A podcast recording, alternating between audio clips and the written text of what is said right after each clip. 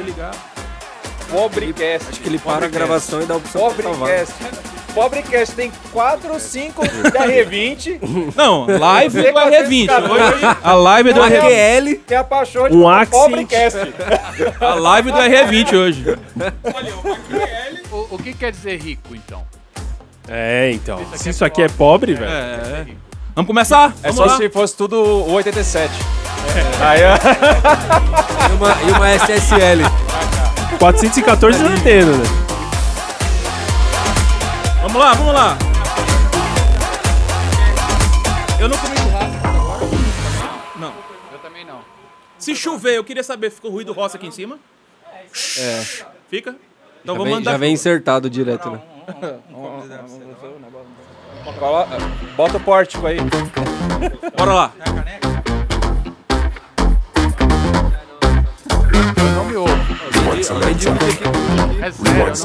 Salve galera! Hoje é edição especial do Testando Som 23. Hoje aqui, direto do Mocó do Jorge. Você sabe onde é que é o Mocó do Jorge? É, o nosso querido Jorge. Não é o borracheiro, o Jorge. Certo? Estamos aqui direto dos bastidores, aqui podemos dizer, da- do backstage da Bola de Neve. Seria isso? Pode dizer isso daí, né? Então de boa. Hoje aqui gravando essa edição especial e ao vivo ali também pra uma galera que tá curtindo a gente no Instagram, várias lives acontecendo. Então hoje a gente tá com muitos amigos hoje por aqui pra marcar realmente, vamos dizer assim, é, a retomada desse, que podemos dizer de eventos, de shows e amém. tudo que tá pintando Profeta. aí. Churrasco. né? Rossi Profeta. Vamos marcar essa retomada e, assim, muitos convidados legais, especiais também aqui a- a- a- com a gente.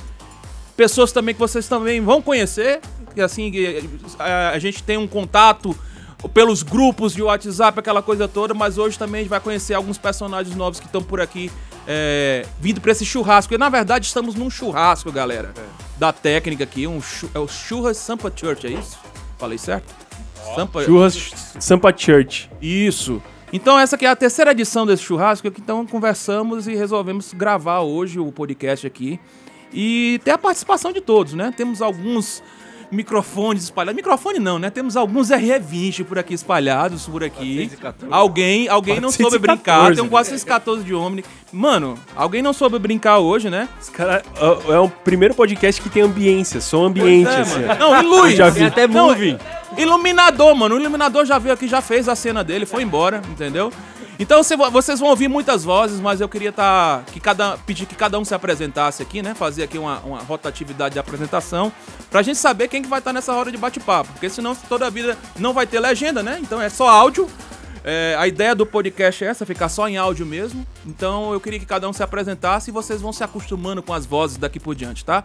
Primeiro esse camarada que tá aqui, ele chega e diz o nome dele. Diga seu nome e a cidade de onde você está falando. Bom dia, boa tarde, boa noite. Tanto faz aqui, porque a gente não Bom. sabe a hora que estão ouvindo. Bom dia, boa tarde, boa noite. Eu sou o Mickey Néas. Você é o Mickey 1. É o Mickey. Mickey velho, né? Mickey um não. É Mickey, é o Mickey, pô.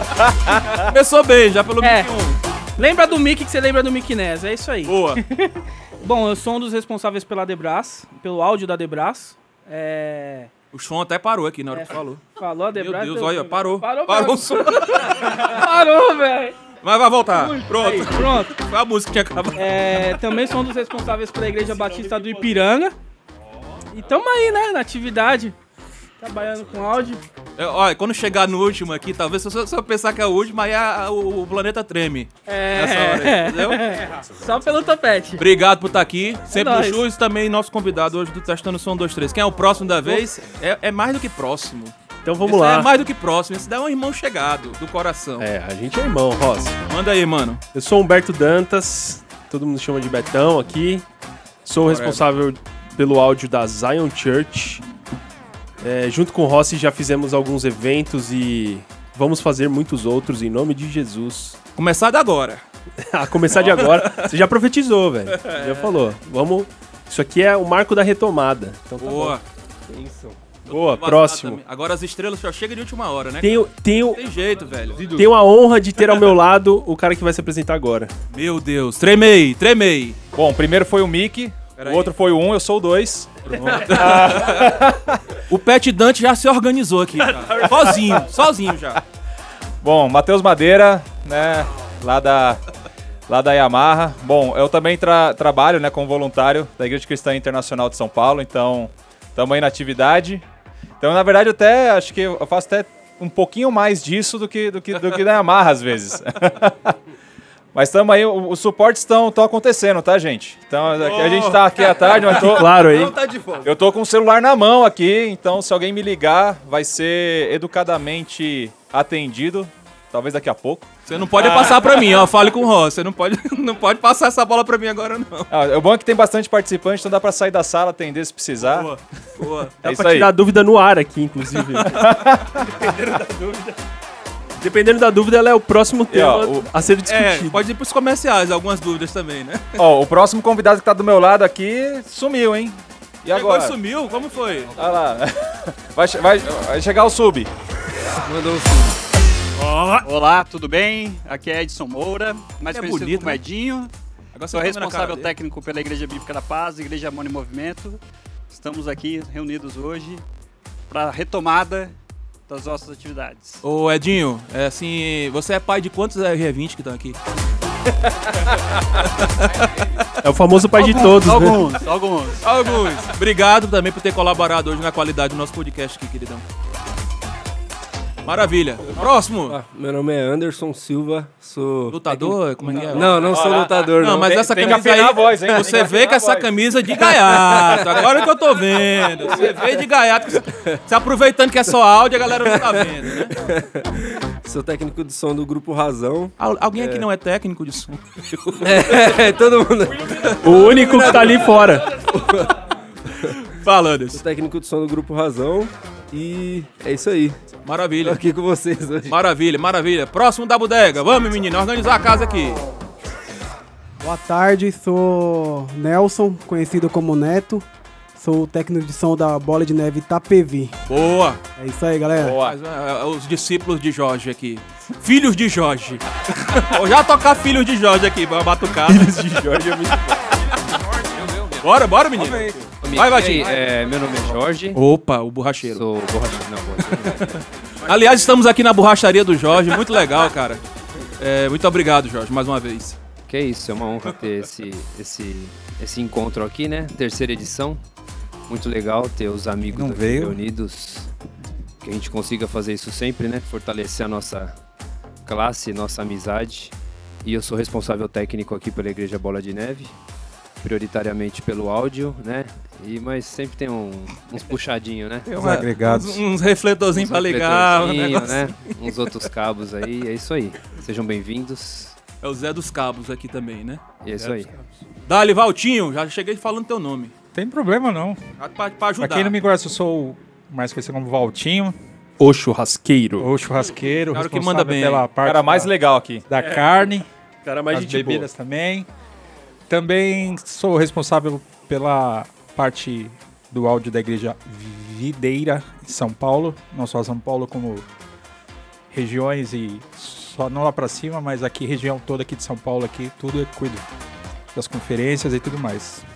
E todos que estão nos assistindo, sejam muito bem-vindos aí você. Continue conosco aqui. Legal, é bom que já E tá. agora, É, chegou Tá mais o né? quê? Alguém mais aí? Alguém- Vai passando a bola. Pera vai aí, passando, pera aí. vai passando. Vamos ao Vai, próximo, Esse microfone tá muito baixo pra ele. Pera aí, deixa eu aumentar. por favor. Oi, oi, tá? Beleza? Bom, gente, tudo bem? É, eu sou o Caio, Caio Oliveira. Eu sou proprietário da locadora M Pro Áudio e estamos aqui com a galera, compartilhando esse tempo aí, aprendendo muito, é, conhecendo as demandas do mercado a cada conversa que a gente tem, né? É, se inteirando é, das, das necessidades técnicas, é, exigências de rider, para que a gente possa se adaptar nessa retomada aí e sair apavorando, fazendo um negócio bacana aí pra todo mundo e transformando esse som do Brasil aí no melhor do mundo, beleza? Tá animado, esse tá animado, tá animado. Próximo da bodega. Quem é que tá na fila da bodega aqui? Tem, tem um tambor. Não. Rufem os tambores. Aquele cabo que tá lá fora, ele vai falar. Ele não é doido de vir aqui, não. É, ele vai falar. Venha cá. Desde, é, desde Larry B, venha pra cá. Desde Larry B. Viu? se, se aproxegue. Já vai falando aí que Anuncia você aí que é nós um vamos falar de você. É. Você é Esse, o- pra quem não conhece, é o nosso Agregado, concorrente, tá, agregado. gente? Esse é o nosso Ele concorrente. é o agregado aqui que a gente aceitou, né? cara de luz, gente boa. Por isso Já chegou falando baixo pra me dar trabalho, mano. Já chegou falando baixo, sacou? Sacou? Não, eu sou o único cara de luz. Porque eu, eu sou gente boa, o único cara gente boa de luz. Por isso que eu tô aqui. Oh, tremei, nação. Os caras de luz são meio xarope mesmo. Não vou defender, não. Eu não vou editar isso, hein, gente? Está registrado. Briga no, no setor. Se apresenta, se apresenta. Fale seu, diga seu nome e a cidade onde está falando. Depois dessa ele não quer falar o nome, não. A gente fala, não tem problema. Ah, não vai editar, não? É ao vivo? Não, mano, aqui esse, esse podcast nunca teve assim edição. Ele sempre foi na íntegra, Então eu vou todo. ficar sem me apresentar mesmo, então. Por favor, alguém faça as honras aí. Inclusive dá o endereço aí também, telefone. Arroba Anderson LED. Bora, Marcelinho, deixa de onda. Chega aí. Esta Não, é- fera. aí. Então, O que, mano? boa tarde, boa noite ou bom dia, né? Depende da hora que você está escutando. Madrugada. Sou o Marcelo. Trabalho aqui no Bola de Neve com o Jorge. Filhos do Jorge também. Filhos do Jorge. Filhos do é isso ao aí. clã Filhos do Jorge. Não, mas ele cuida. Fala, fala. Não, você é técnico. é. técnico Não, também é, trabalho na estrada com o Isaías Saad. Boa. E é isso aí. Eventualmente com Dunamis também. É, sou assistente do Beto, primeiro assistente. Você e o Jorge estão me devendo ainda, ainda vai acertar essa conta. Vocês não queriam baixar o microfone do, do pastor da igreja de vocês lá no Descende. Ali a gente teve um, Um um, louco um acordo. rádio brigando um lá. acordo. abaixa, abaixa e eles aumentando. Eles entendiam que abaixar era pra cima. Já Eu chamaram. apavorado. Esses dois. Esses O dois- Jorge já dobrou o canal do Rina umas quatro vezes, assim, Não, ó, é? só pra garantir que não ia ter erro. Só pra você. você, você caso caísse Vocês não sabem o que é baixar, não, pelo amor de Deus. Quem Mas foi, é o o, pastor, eles entendeu? O nosso pastor. Eu disse, O que eu com isso, rapaz? foi erro de RF no seu microfone, Ross. Você tava falando mais ba... mais ba... Mais ba... Eu tive que ir do lado deles, mano. Eu tive que ir do lado deles. Abaixa isso aí, mano. Entendeu? Era muito Hoje- canal de RF pra Hoje eu não posso reclamar nada que eu tô no seu território, né? Tudo bem. Eu acho que mas o cara tava operando com o iPad de ponta cabeça. Então. Talvez. Abaixa, abaixa. Tava travado o rotativo, né? Agora esse tostão dessa voz emocionante aí, né? Meu Deus do céu. Esse Lá, hein? tostão. Pelo amor de É. Agora vamos, vamos Rufem os esperar uns tambores. 20 Sabe que é- minutos pra ele passar o dele. A audiência É. do seu podcast Bom, vai triplicar a gente- só por causa dessa voz, tá a ligado? gente, né? na verdade, vai gravar um capítulo aqui especial à parte para o currículo desse rapaz. O dono do Instagram mais estourado do Brasil. Se ele for falar aí as coisas todas, né? Cadu! É você, Cadu! Ainda bem que não tá filmando, né? Vermelho. Nós estamos ao vivo ali. Ah, tá filmando. Até aqui, Você ó. não tá vermelho, Cadu. Você clipou. A verdade é essa. Uma leve clipadinha, né? Você deu uma clipadazinha, mas tudo bem. Só pra deixar vocês que estão ouvindo mais confuso, depois de tantas pessoas que falaram aqui, eu estou falando no microfone 4. Tá? Tá bom. Todo mundo confunde porta de entrada com canal Se de não der certo com esse microfone claro. aqui, é- o problema é sério, tá, gente? Se com esse daí não der certo, o problema é muito sério. Sou o Cadu Melo, técnico de piada do cantor Fábio Júnior e também sou Uh. voluntário lá na IBAB. Hoje lá trabalhando com o Rogério Seta. Salve, Seta! Grande Seta. Convidado pra vir aqui também, né? Salve Douglinha também, que devia estar aqui. Douglinha. Cadê? Douglas é só história, macho. Só história. Só história. Porque eu, eu já- um dia que eu salvei o número do Douglas a primeira vez, aí, bota aí Douglas, Douglas História. É, Douglas Aí, História. ah, Douglas só, eu só conheço de história, mano. As coisas do Douglas, mano. É, É você história sabe por que mesmo. história? Manda aí. Porque ele é formado em história. Não, mas ele gosta É, muito nada. de contar É. história, ou virar história. Talvez, né? Ah, Por isso. Cadu, eu- mas o currículo não terminou, não. currículo dele. Então, Acabou ainda não, Não, Cadu. Você só deu a o F5 aí atualmente, né? Vamos lá. Por quê? Mas Continue, continue falando. Ah, a gente quer ouvir sua voz. Ah, eu só trabalho com o Fábio Júnior e sou voluntário da IBAB. Só isso, esse E tempo pai, da, todo. e pai da Bela. Pai da Só Bela. Pai todo. da Bela, que é 90%. É, Essa barba Isso- branca, essa barba falar, branca pai é da só isso. Integral, né? Aliás, ele está sempre com um visual O novo. pai do Luiz Vocês vão Miguel. imaginando aí, né? Vocês que estão ouvindo aí como é que tá o Cadu hoje. Porque provavelmente Porque quando semana- sair o episódio no ar, ele já, vai, estar com outro. diferente. Bom, eu Sempre acho que... É, tudo depende da tendência da moda, né? Ah, você é um cara antenado, mano. Você tá sempre coordenado RF-ficamente com a coisa. É, normalmente Olha- eu não tenho mais conhecimento de RF, de Dante, de consoles, isso aí eu já tô Você é um tiozinho sem ultrapassado. vergonha. Agora, sobre Sentou aqui do meu lado perguntando de Dante? Que conversa é essa? porque eu só tô aprendendo muito mais sobre cuidado de cabelo e barba. Ah, eu agora eu sei fazer a barba na navalha. Lembra a navalha que eu usava? sim. Tô aprendendo a fazer. Quer dizer, então, você trabalha com estética sonora agora. Esse é o verdadeiro sonoplasta, então. Exatamente. É. É isso. Cirurgião, cirurgião Esse é do verdadeiro. Muito bom, hein, cara? Todo mundo apresentado. é, eu quero dizer que o primeiro tema que nós vamos abordar não é aquele. Humberto. Não, não. Eu, eu tô na minha aqui. Achando que a gente ia falar de cabelo aqui, pô, vai embora. Barba, cabelo e bigode. Mas por onde começa o ganho? Por onde, ô, por onde começa Já o- começou o áudio? estourando aqui, peraí. Olha lá, aí. Faz a... Ó, eu não, É é o- queria, eu não queria começar por esse tema, mas primeiro faz a estrutura de ganho aí, fazer, por favor. vamos Tá Inclusive, a estamos gravando a gente já pode pular pro próximo. É só o meu ou o fone de vocês também tá rachando as vozes? Não, não eu- queria falar eu- nada. eu- Eu sou Tech PA, não sei mais fazer essas coisas. É, Eu nem- qualquer coisa tem. Como é tudo aqui valendo, não tem edição, não tem nada, tem pilha ali na, na- na minha case e pode trocar, porque eu não sei se eu botei uma pilha zoada aí na, na história. Pode ser. Pode acontecer, né? Eu nem tô usando fone, eu nem E sei. se também tá acho que o fone aqui é só um acessório pra ficar mais bonito. É também. só pro Rossi falar que tinha fone. A minha pergunta é porque faz oito anos que eu faço PA, eu não sei mais nada sobre monitor. Outro dia me Eu perguntaram também qual era o canal de sei. input do Fábio Júnior. Eu falei, não faço Não faço. ideia. Você só Pergunta sabe pro dizer duas de monitor. coisas: tá chegando e não tá chegando. É isso. Só isso. É isso. Né? Geralmente é o técnico do PA, a, a conversa é mais assim monossilábica. Nesse... Salve pra o Tana que tá assistindo a gente ali Tana, no canal. ô, Tana. Eu ia falar, mas Ah, Aliás, Templo uns amigos deram a Salomão. manga hoje aqui, não vieram, né? Pra É, gravar. tem, é. Sempre tem. Pois é. Cadê? Cadê? Eu, Cadê, Pepe. Pepe? Pepe. Cadê, Pepe? Pepe é um furão. senhor Marcinho. Mustela furão. Putórios Furo. Marcinho. O furão. Seu Pepe. Marcinho, Marcinho é outro, ó. Marcinho vem nos dois churrascos. Ele achou que era só podcast, não ia ter comida hoje. Tem comida, cara. O Valtinho tá fazendo churras. Eu Vocês acho, vieram. eu acho que ele pensou que o podcast era gravado no vídeo. Aí ele não queria Ah, aparecer, entendeu? Mas o Marcinho é outro que gosta ali do tratamento. Gosta é, do- gosta de um negócio assim. É do departamento educador, Marcinho. É. Mas ele, ele falou que não vinha depois ou antes que o Cadu falou que vinha? É, Eita, Ah, tem que ver é isso aí. tem Essas coisas. Tem que ver essa competição estética aí. É. Gente, é, a pauta realmente é o lance da retomada. Eu, até quando tinha pensado na história de gravar esse podcast aqui com bastante gente, pra ter esse marco também, eu queria, inclusive, outras pessoas do segmento, né? É, empresários, donos de locadora, é, gente de loja, por exemplo. Eu queria estar ouvindo muita gente. E a oportunidade da galera também opinar depois disso daqui também é, continua, né?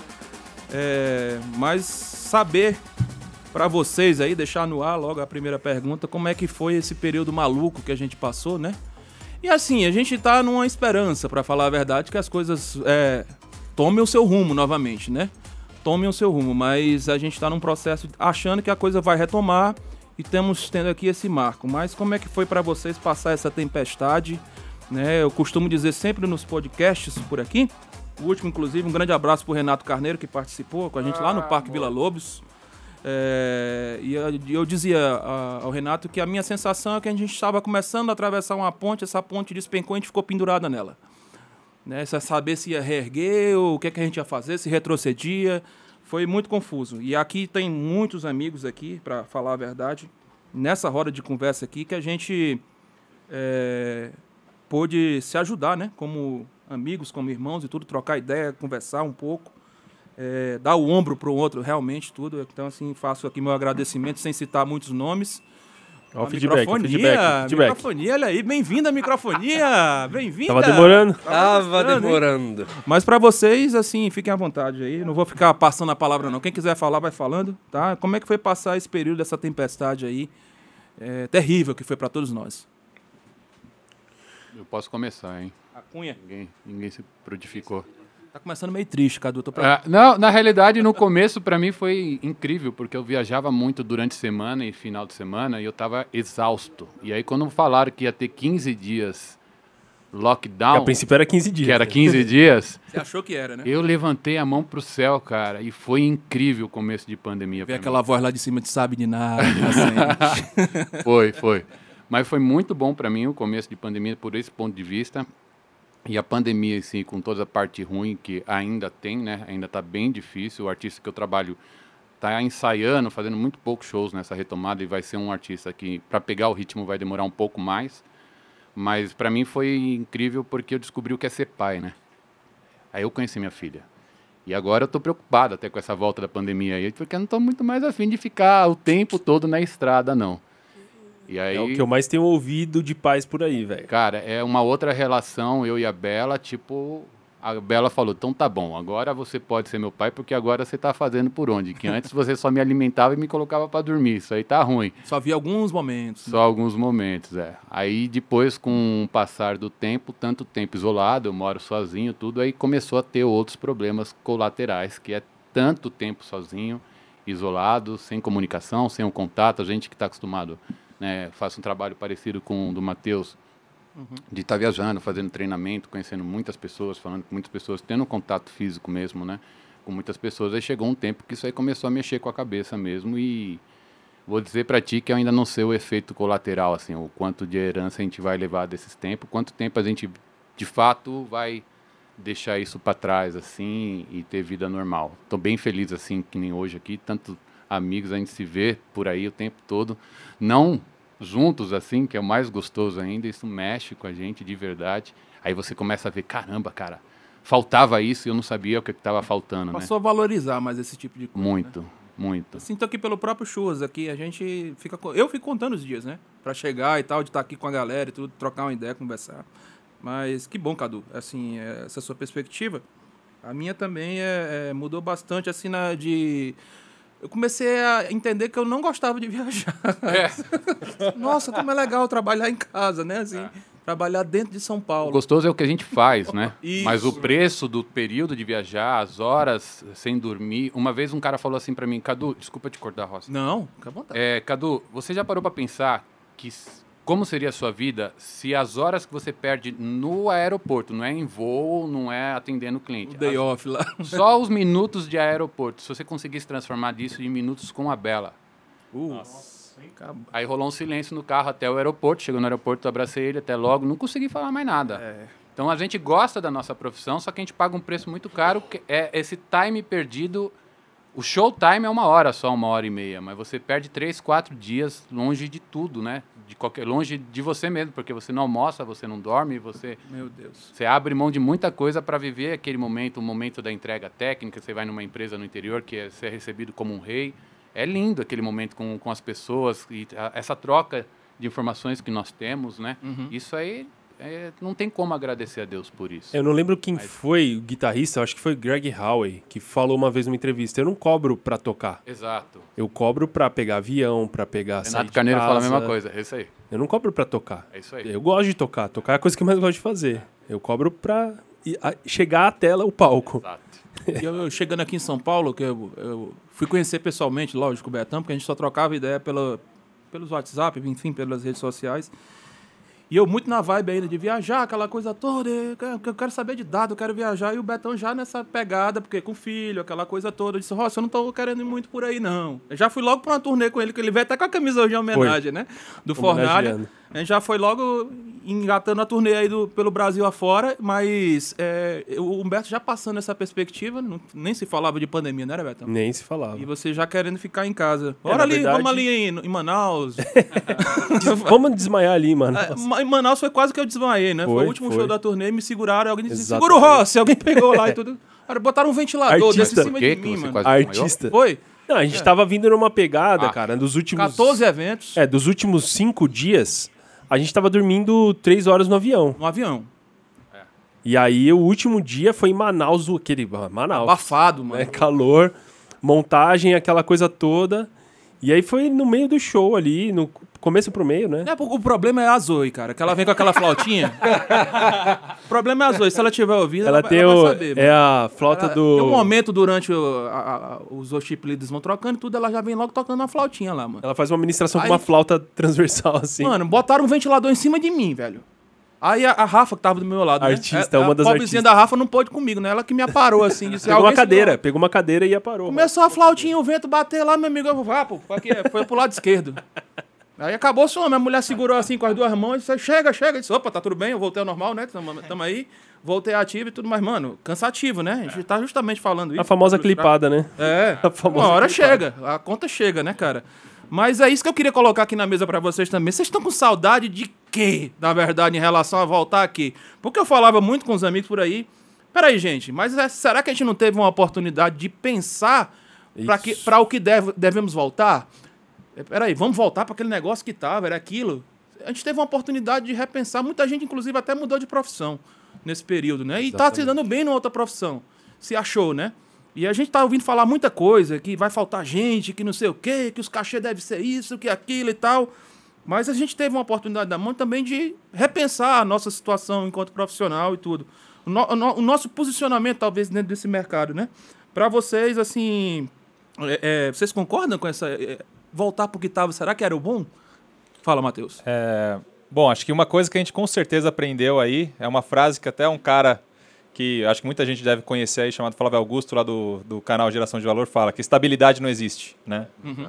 E acho que a gente percebeu isso, né? Então acho que no meu caso eu trabalho CLT, acho que talvez seja um dos caras mais, mais estáveis no, no, no, no áudio por conta, por conta disso, mas como eu acabei de falar, estabilidade não existe. Mas a corda, a corda balançou, Matheus? Pra E- você, por exemplo, quem te conhece aqui, a gente, a gente tem uma noção. Mas fala pra quem não conhece, assim, de perto o Matheus. A corda balançou pra você? No primeiro ano eu tinha certeza que eu ia ser demitido. De pandemia? Certeza. Você tá tinha falando? certeza, no primeiro ano de pandemia. Aham. Na hora que deu ali, o terceiro, quarto mês, falei, cara, o meu. Eu, eu tô sendo inútil pra Yamaha. Eu atendia de 20 a 30 pessoas por dia, eu passei a atender duas. Uhum. Três. Tinha dias que eu não atendia nenhuma. Zero. E aí eu comecei a realmente me questionar, porque. Cara, eu atendo especificamente o mercado de eventos, mercado de entretenimento, né? E isso envolve, obviamente, por questão de similaridade de equipamentos ao mercado de igrejas também. Não que seja entretenimento, né? Mas é muito similar à questão de equipamentos. E ah, o que aconteceu foi que congelou. Então, parei de trabalhar, enfim. E, ao mesmo tempo, obviamente, como a maioria das empresas, a Yamaha começou a ficar mal das pernas. Aí eu falei, bom, daqui a pouco vamos chegar lá com as contas lá pro meu chefe e falar o seguinte, ó, o departamento de áudio custa tanto, agora tem que custar tanto, se vira. Eu cheguei a ligar pro meu chefe, meu gerente, nem sei se eu posso falar isso aqui no podcast. Eu não edito nada, vou logo avisando vocês se vocês se responsabilizem pelas coisas. Mas... Não contem pra ninguém. Eu, eu E tá ao liguei- vivo ali, viu? Pois, é verdade, tá no Instagram. Até o meu chefe tá, tá assistindo lá. Mas eu liguei pra ele e falei, cara, eu entendo que eu sou o único cara que não é pai de família do, do, do departamento e que eu atendo o mercado que, que mais congelou no departamento de áudio. Então, se vier algum pedido de demissão, eu entendo que eu sou o número um da fila e tudo bem. Já estou guardando dinheiro para poder ficar alguns meses aí ah, um pouco mais tranquilo. E, cara, ele, ele chorou no telefone na hora que a gente conversou sobre isso, assim, porque foi, acho que a pandemia trouxe uma série de emoções para fora, né? Eu vi esses dias algo que fala que praticamente 40% da nossa vida a gente passa no piloto automático. Fazendo algumas coisas que a gente geralmente faz ali no nosso dia a dia, só que ao mesmo tempo ou pensando no passado ou pensando no futuro e não está totalmente concentrado naquele tempo presente no que a gente está fazendo. E quando eu paro para pensar no piloto automático e o que aconteceu na pandemia, acho que foi justamente isso que ela trouxe. A gente começa a visualizar o que, que era o piloto automático e no que, que a gente poderia repensar e fazer melhor. Acho que esse é o grande ponto agora da retomada. O que, que eu estava no piloto automático que não é a melhor opção. E agora que passou a pandemia, que eu vi outras opções melhores, no que, que eu posso tirar do piloto automático aqui pa- e passar para o próximo passo? Acho que todo mundo aqui Se tem, tem uma chance, tem o momento de chance é esse, né? Exato, agora é a hora. Se existe um momento de chance de, de algum, alguma Refazer. mudança, alguma refação, esse é o momento. Sim, e acho que todo mundo aqui está trazendo cicatrizes do, do- da pandemia. Alguns com cicatrizes mais profundas, outros com cicatrizes talvez um pouco mais superficiais aí, né? Mas não vou entrar muito nesse mérito. Mas o grande ponto é que a gente vai sair com cicatrizes. E a grande questão agora é o que, a gente vai fazer com elas, né? Então, de olhar para elas como um aprendizado e poder saber, ok, o que eu vou fazer de diferente agora? E falando um pouquinho do, do meu caso, ah, eu repensei muito justamente essa questão da estabilidade e no ano que vem eu vou começar a faculdade de redes, né? Então. Entendo quero, muito, entendo muito. Quero é, me coçar aqui e realmente ir para frente no final das contas, né? Se a gente não está crescendo, a gente se esforça em manter o conhecimento, a gente perde. Ele enferruja. Então, se a gente se preocupa em crescer o conhecimento, aí a gente, sim, na pior das hipóteses, a gente consegue manter. Então, a gente tem que sempre mirar aí em crescer ao invés de manter conhecimento, que é a melhor coisa que a gente pode fazer. Maravilha, Matheus. Alguém quer se servir ainda desse assunto? Quem tenta falar depois do Matheus aí agora? É difícil, né? Tenta a sorte aí, viu? Vai. É, e para as locadoras, realmente, Caio. Você aí chega aqui pra gente. é, Boa. É, temos várias visões e perspectivas. Ó, usando o microfone do Cadu, hein, meu? Olha, tá até cheiroso, cara. Muito bom. Cara, é, então, pra gente foi uma coisa assim. é, eu vou contar um pouquinho da história que quando começaram a falar dessa, desse coronavírus, né, a gente. Valeu, ó. Fone do Cadu, hein? Tem, tem via, tem via de monitor aí. ó. Esse plugin é legal. Não vem reclamar do retorno, não, mano. Aqui Não, tá, tá Aqui perfeito, não. cara. Tá perfeito. Então, eu lembro que quando começou a, a falar a história do coronavírus, eu falei assim, cara, não vou sofrer por antecipação. Eu não acreditava que ia pra frente, né? E a coisa começou a estourar e de repente veio pro Brasil, veio o primeiro caso, eu falei, caramba, cara. Aí foi a mesma coisa. É, a gente trabalha em parceria com com o Humberto Dantas, né? A gente fornece sistema de som para Zion Church, é, no, no campus Butantã. E a gente estava com algumas coisas parceiras, assim, é, algumas empresas que tinham alguns casamentos fechados. E de repente caiu tudo, cara. Caiu tudo, assim, de uma hora para outra.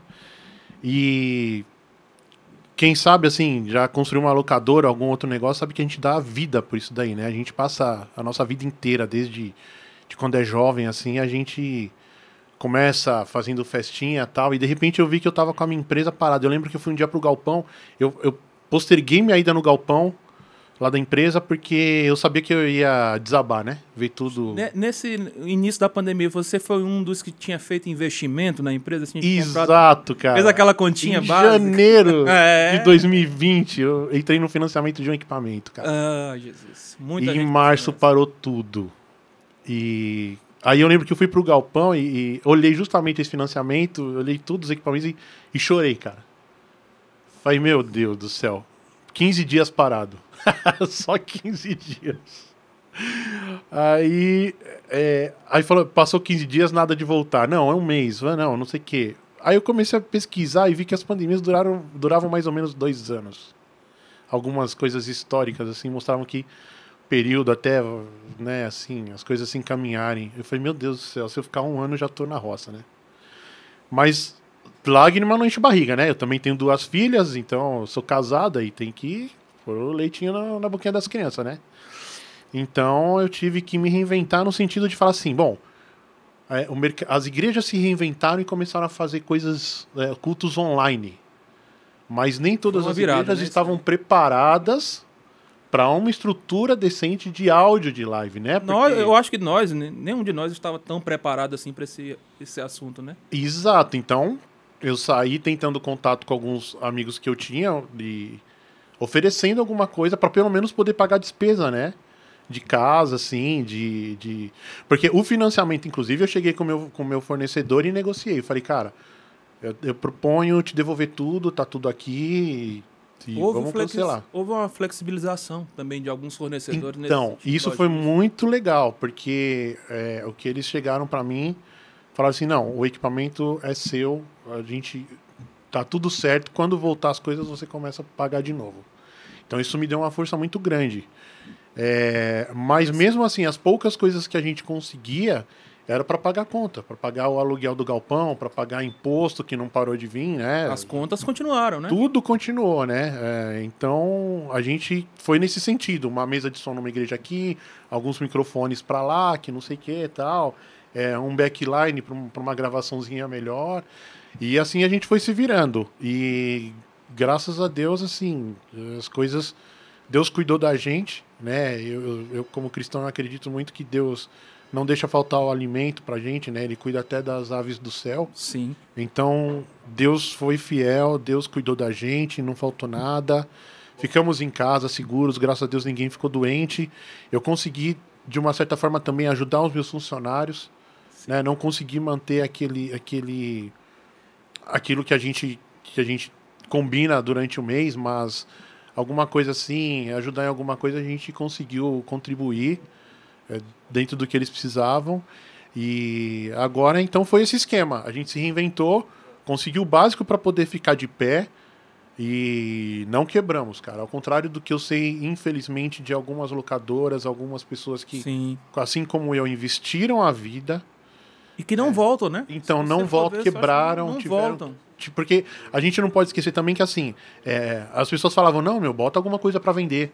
Só que não tinha pra quem vender. Eu conheço alguns locadores que venderam a carreta fechada, assim, por um terço de tudo do valor que tinha. Exato. Então, tipo. não- Entregaram a, ca- a chave da carreta carregada. Não foi só você parar de trabalhar, cara. Foi você ter que desfazer de toda a sua vida por um valor mísero perto do que você construiu. Então, pra muita gente foi pior do que qualquer coisa, assim. E não só no ramo de eventos, talvez, a gente sabe exemplo de restaurante também. Então a gente não tinha pra quem vender. Então a gente tinha um patrimônio investido que não estava dando retorno e não tinha como vender. Mas, graças a Deus, é, Deus foi muito bom com a gente na M Pro Audio e a gente conseguiu se sustentar. É, quitamos as nossas dívidas do final do ano para cá, quando a- do final do ano passado para cá, que foi quando as coisas começaram a dar uma retomada. Em março desse ano a gente teve uma parada de novo. Mas graças a Deus quitamos as dívidas e agora estamos correndo atrás para poder. É, até quem tinha vida louca, eh, financeiramente falando, assim, teve, uma, teve que ser forçado, né, a se organizar. Sim. Né? É. De alguma forma, quem tinha, não tinha controle, era assim, aquela sangria desatada, "Ah, eu compro isso, compro aquilo. fa-". Teve que se, opa, peraí, Exato. se organizar, porque a- foi uma chance desse aprendizado também, né? Exatamente. E aí veio o advento das lives, eu não sei se a gente eh, tá atropelando, porque não tem pauta realmente aqui, eu, eu quis deixar a coisa correr bem solta. Mas a live realmente foi uma grande virada, inclusive para mim. Eu me lembro da, da, da situação, assim, muito aqui com o Matheus e com o Humberto. O Rossi ajudou muito, hein, a gente, hein? O Rossi pegou uns hacks legais com a gente lá pra fazer as lives dele. Graças a Deus, o Rossi foi, deu uma Eu força imaginava, bruta. porque olha, aí você começa Qual a foi, movimentar. qual foi a primeira live que você fez? Acho que foi do Descend, eu e você. Não. Ah, Descend Online. Isso. Pode crer. Já foi logo o Descend Online Pode e a crer. gente dando de cara com aquele universo das lives, as coisas, meu Deus. Tiramos aí, onda, hein? Como é? e fazendo uma live pra Tirou uma quantas? onda lá. Pro mundo todo, em quantas mil pessoas, Cara, milhões de pessoas. Tinha 50 mil pessoas. Ali, É. batendo sempre, né? Isso, Mano, 50 mil, isso aí. Muito louco, Beto. E aí a gente teve essa, essa, essa experiência. Falando um pouco também de Amarra, Matheus, a gente não sabia que a coisa ia tomar esse rumo de live. E aí foi um- uma oportunidade também de me, de, de me reinventar dentro de um- uma situação que virou muito, muito, muito mesmo. As empresas, até a própria Amarra, você vê a- a- pensando no lance de live, fez aquelas atualizações na TF, tudo, tudo por conta que virou, cara. A, a- a parte da transmissão ficou muito é, é, evidente, né? E, e as igrejas aqui hoje, muitas igrejas aqui representadas, é, é, algumas já tinham essa estrutura, né? Creio que a Zion, por exemplo, já tinha uma- um conceito ali acerca do que queria pensar de áudio, de vídeo, de luz, de tudo. É, de áudio a gente não mudou absolutamente nada. Manteve, a, É, manteve não tudo. mudou absolutamente nada. O Caio já conhecia bem o nosso sistema lá de como a gente fazia. Uhum. E quando virou, ah, agora é pandemia, vamos ter que transmitir. Não, a gente continuou fazendo exatamente porque a gente já é, a gente já tinha pensado a transmissão com uma qualidade do que eu considero o que seria o, o nosso ideal, o que a gente conseguia fazer, né, com o nosso ideal. tirando a estrutura, a, a nossa, o nosso conhecimento do que acontece com o áudio na internet. O pós, né? É, é, O- e o isso aí final. vocês já estavam. A Ibabe já voava, né? É. Eu apanho lá na Ibabe, porque o produto deles sempre foi um bom três anos antes de. Sim. O LR do PA já soava bem na live. Vocês, esse- essa adaptação de entender esse produto agora no YouTube. Então, não mudou absolutamente nada mesmo, Cadu. Assim, porque a gente já lá, a gente, o nosso, quando eu, eu fui contratado lá em outubro de 2019, justamente para tentar ajustar esse lance da live lá, porque eles sentiam muito que o vídeo era ok, mas o som era péssimo. Alguém cantou a pedra pra Zion lá de cima dizendo que ia ter uma pandemia. Quem foi? Exatamente. Foi muito louco. E aí, quando eu entrei lá, eles já estavam meio que num processo de arrumação do som da, da live, né? E assim, como eu venho do estúdio, a minha parada é estúdio, né? Principalmente. Eu, a 80% do tempo que eu trabalho, eu trabalho no estúdio. 70%, 80%. E aí, na minha cabeça era assim, cara, pra soar bem, e continuo pensando da mesma forma, pra soar bem na live, a live, o que é a live, né? A live, na minha opinião, é tipo é algo mais parecido com um DVD. Qual é o processo de produção de um DVD? Cara, primeiro a galera, a galera grava o palco, faz overdubs, né? Porque hoje tudo que a gente ouve tem um pós-processamento absurdo de regravações, inclusive. e mixagem num estúdio usando ferramentas de estúdio. E aí o que eu vi a galera fazendo era tentando fazer a live usando ferramentas de PA e monitor. Mas essa era a realidade, né? Exatamente. E muitas igrejas. Pega aqui, ah, me dá uma cópia do PA mono do negócio aqui e joga no Não, ar. mas e, na- e nas emissoras? Nas emissoras era assim também, né? Cara, todo lugar, isso, isso que eu acho mais Esse é- esse bizarro, é um conceito cara. antigo, né? É um conceito tradicional, né? É isso que eu acho bizarro, porque quando a gente começou realmente, de fato... Cara, a primeira live que eu fiz nesse mo- modelo que eu vou falar pra vocês foi em 2016. Que eu joguei tudo que tava numa X32 pra dentro do computador, mixei in the box, usei trigger na bateria e mandei pra, pra transmissão. 2016, eu tenho um vídeo no meu YouTube falando dessa live que eu fiz lá no Rio Grande do Sul. Um evento que os caras me chamaram, o Flau, Flauzilino, amigo do Anderson, que não quis se identificar. Olha só. Quem assistiu o podcast até agora já valeu a pena. A orelha tá pegando fogo nisso aí, não tá não? A gente foi fazer uma live lá no sul e aí ele na falou, cara, cara, mano." eu quero um som da hora na live, então a gente vai fazer assim. E aí eu pensei isso, cara. Na minha cabeça sempre foi assim, cara, pra ter um som legal de live, você precisa trazer o máximo de ferramentas de estúdio pra dentro dessa realidade. E aí você vai ter um som um pouco mais parecido com o que seria o DVD. Porque aí você ainda conta com a má execução da tocada, né? Do músico. E aí, pra isso, pra driblar um pouco isso, você coloca trigger, coloca afinador nas vozes. Posso, posso fazer um insert aí depois volta? Como que vocês lidam com Eu acho esse... que tá dando uma falhazinha, né? Esse o- cara aqui? É. A mão na antena, será? É, mas eu acho que é da transmissão, porque ele tá muito próximo aqui do Wi- do Wi-Fi, rola isso. Ele é 2.4, talvez o iPad, alguma coisa. Deve estar rolando alguma interferência. Posso fazer uma pergunta, depois volta, mas é, tem a ver com o que você está falando. Como que você lida com esse negócio de, de o cara cantar mal, você afina a voz do cara. O cara não toca direito a bateria, não afina direito, não sabe bater, você vai lá e triga o negócio. Tipo, você, você tá fazendo um pano pra banda. É, Esses o dias cara eu que tava ajeitava fazendo- esse depois, dia- ele passou a se obrigar a ajeitar É na isso aí. hora pro pessoal. Então, basicamente então, mas isso, tipo, cara. esses dias eu discuti com a molecada mais nova, né? Que eu falei, "Meu, acho que eu vou ter que me atualizar, porque não dá pra você remar contra essa onda, essa galera que tá vindo agora com essa onda, né? Mas é, para mim é muito isso, né? Eu acho que Não, é uma isso aí outra você tá forma passando de um arte. pano. Porque a arte mais antiga era o lance de fazer certo. É aprender a usar a voz, é aprender a afinar o instrumento, pele boa. Agora não, agora qualquer microfone lá, só, o cara só precisa do pulso, Isso o cara pode cantar de qualquer jeito. Bota moeda, né? Tem um monte de Tipo, cara que tipo, faz eu, eu com entendo moeda. que é uma nova forma Bota de arte, pra mas eu tenho dificuldade em, em- em lidar com isso. Eu não sei, eu queria saber, né, de uma forma geral. Não sei se todo mundo pensa. Cara, eu não que tenho nem dificuldade não, mano. De verdade. Eu acho que assim, eh, são tendências. São tendências. E tem muita gente que fala assim, ah, você coloca trigger... Tem muita gente que é contra trigger. E aí os caras, eles usam o seguinte argumento. O trigger, você tá é, tentando arrumar um, um erro ou você tá tentando arrumar um- uma falta de recurso. Você- cara, na real, na minha opinião, não é, não é essa. Porque assim, a, a música pop, primeiro, não existe nenhuma música pop, pop, que não passa por afinação, autotune, não existe. Pode ser da Adele, que canta pra caramba. Tem afinação. Não, não, não, não existe nada que saiu nos últimos 10 anos que não passe por um afinador. Tem- se a gente pegar isso como primícia, é, isso não significa que o cantor não canta bem, tá? Começa por aí. Não significa. É uma questão de estética. Da mesma forma o trigger. Eu acho que é uma questão de estética. Não é que você não sabe tirar som de caixa. É porque o mercado se moldou para isso, se acostumou. E hoje nosso ouvido tá, entre aspas, tá? Bem entre aspas. Tá acostumado a isso. E aí, por conta disso, se a gente não coloca trigger, soa estranho.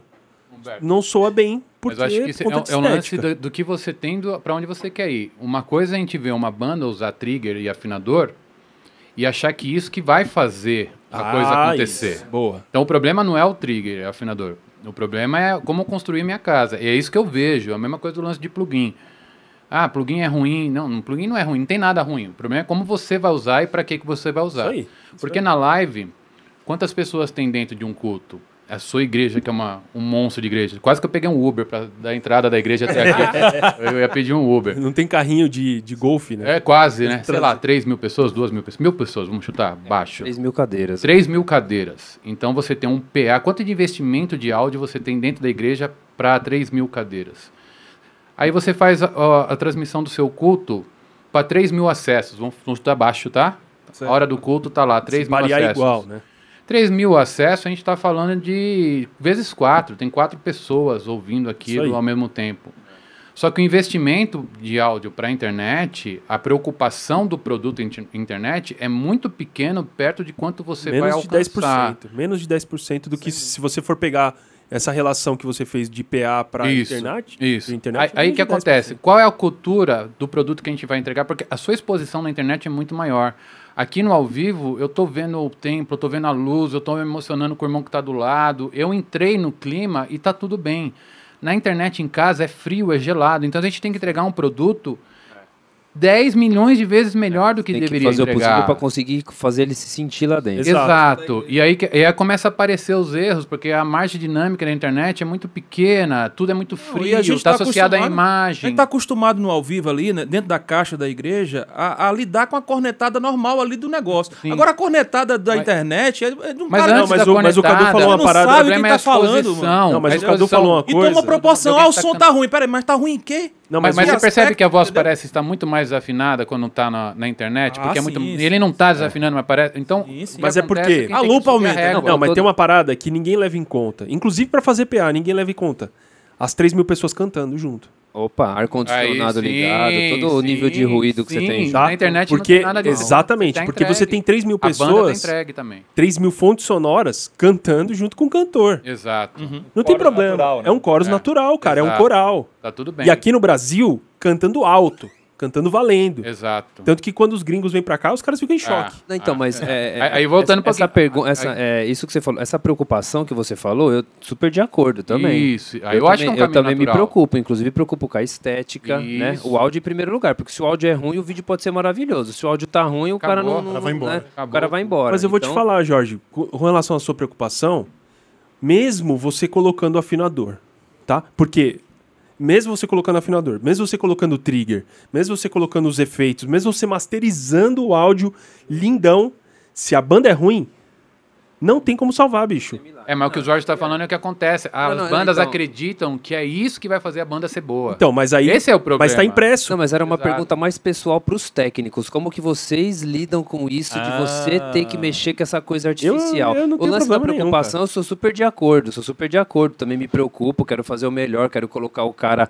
dentro da live, mas tipo, mas como que é para você que ter que eu- tipo mexer eu queria com algo, mexer com uma arte mentirosa assim, E eu queria sabe? completar Tipo, um- não Ah, ter o músculo Bota, de- bota lenha, bota soma, lenha. eu Bota brigo lenha fogueira. Lenha na fogueira agora. Eu Cadê o Anderson? pra que seja soma. Se falar que é o trigger que vai pro ar e, o e a diferença da bateria. Não, Cadê o Anderson? a- a- o corpo da bateria não vai fazer diferença, ou, ou gravado. Porque gravado, o Queen usava gravado. Isso aí, Quatro isso que- canais, tá tudo bem. É, Na verdade, a gente sempre foi enganado, né? Eu acho que não é enganado. Tá eu acho que não é enganado. Eu acho que se for usado com bom senso, é o show business, tá, tá valendo. É o Ah, espetáculo. uma- no É teatro aí. fez uma luz de sol. É a sol, não é experiência do sol. público. Eu tô trazendo a intenção do sol.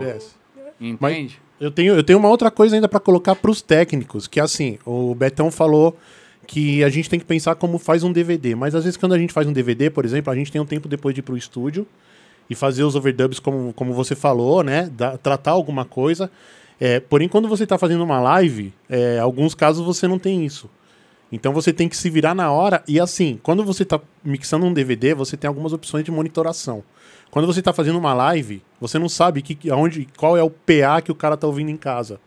Então, é, muita gente assim. Aí você entrou num outro assunto que Ah, é mas aí a gente apanha a vida toda. Então, é, ma- mas então, mas aí, por Tá exemplo, muita certo. gente, ela pensa assim, ela não usa de repente, de repente uma referência de qualidade, ou ele vai usar aquele fonezinho que ele, que ele comprou lá, que ele acha que é legal porque ele ouve no Pegou no celular avião. dele. Que ganhou da passagem, na, na passagem aérea.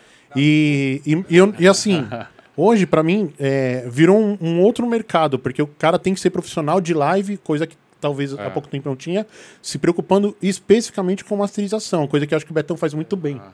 Né? Assim, as mixes assim, da galera que eu escuto aqui, ela soa bem no carro, ela soa É. bem no, no celular. É isso.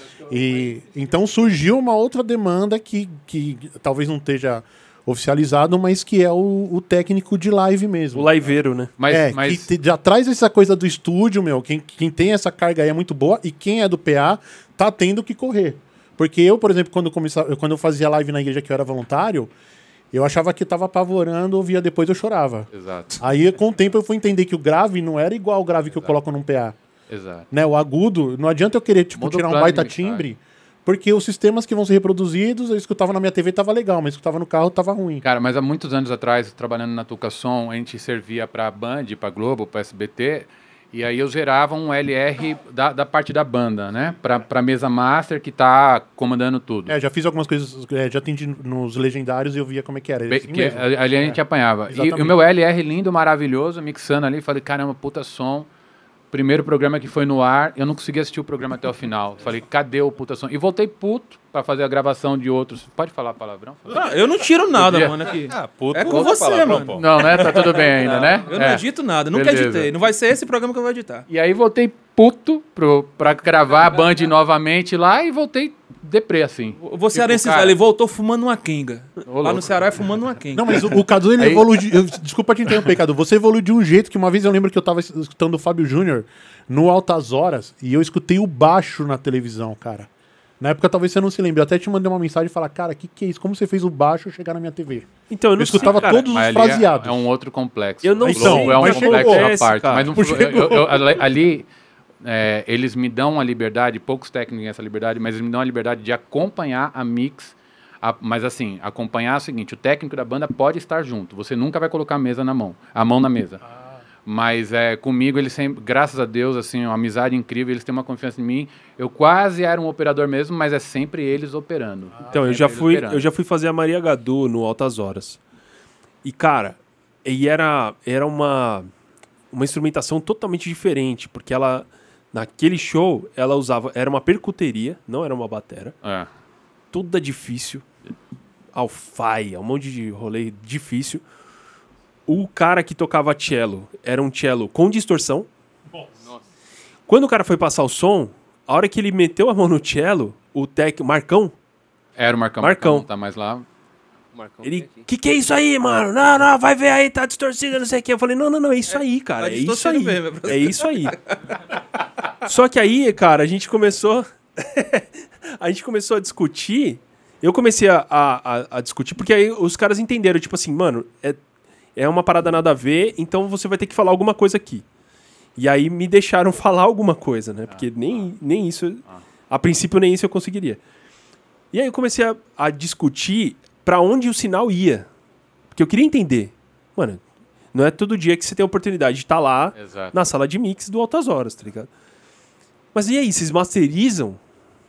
E era tela azul, cara. Ninguém sabia me responder. Por que ninguém sabia me responder? Porque ninguém sabia mesmo, tá ligado? Não é porque os caras. É complexo, não é porque os caras. É porque é um caminho absurdo, obscuro, tá ligado?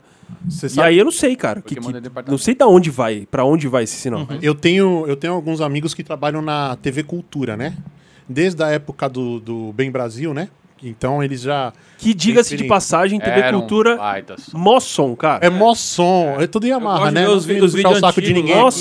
É tudo Yamaha, viu, gente? Lá as mesas dos Ah, e caras lá. tudo os mic Não fui eu que falei. É, é, Não fui eu que falei. Nem eu. Os caras são puxa-saco mesmo, hein, bicho? Eu sei porque eu tô nem quase aqui, fui eu. trabalhar lá no começo dos anos 2000, quando os caras compraram a DM2000. Caraca. Não tinha gente tão especializada. E graças a Deus. Foi lá que você se apaixonou pela DM2000. Não, então, não, na verdade eu já tinha mexido com ela na Renascer, que eu fui um tempo da Renascer. Ah, pode crer, pode crer. Mas enfim, e eu conversei com um amigo meu sobre isso daí, que hoje ele, ele cuida da parte de produção de rádio, mas ele já fez muito musical.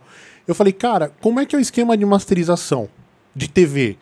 Ele me diz uma coisa interessante, que eles não têm acesso, que são os próprios fornecedores e instaladores dos transmissores. É tipo uma que máquina, fazem o esquema. um Dolby. Isso. É. Um... Então Se realmente. tiver no preset errado, você tá na Isso. roda. Exato. Então Aí eles não tá. sabem, cara. Eu fiquei Porque nem surpreso. com trocar o preset eles sabem. Não, não, não sabe. E, e só pra concluir o lance lá da, da Band, quando eu tava fazendo a Band, aí eu voltei puto, literalmente, e voltei desgostoso. Falei, cara, qualquer merda que eu vou fazer vai ficar merda, televisão horrível, porque passa por tudo esse complexo.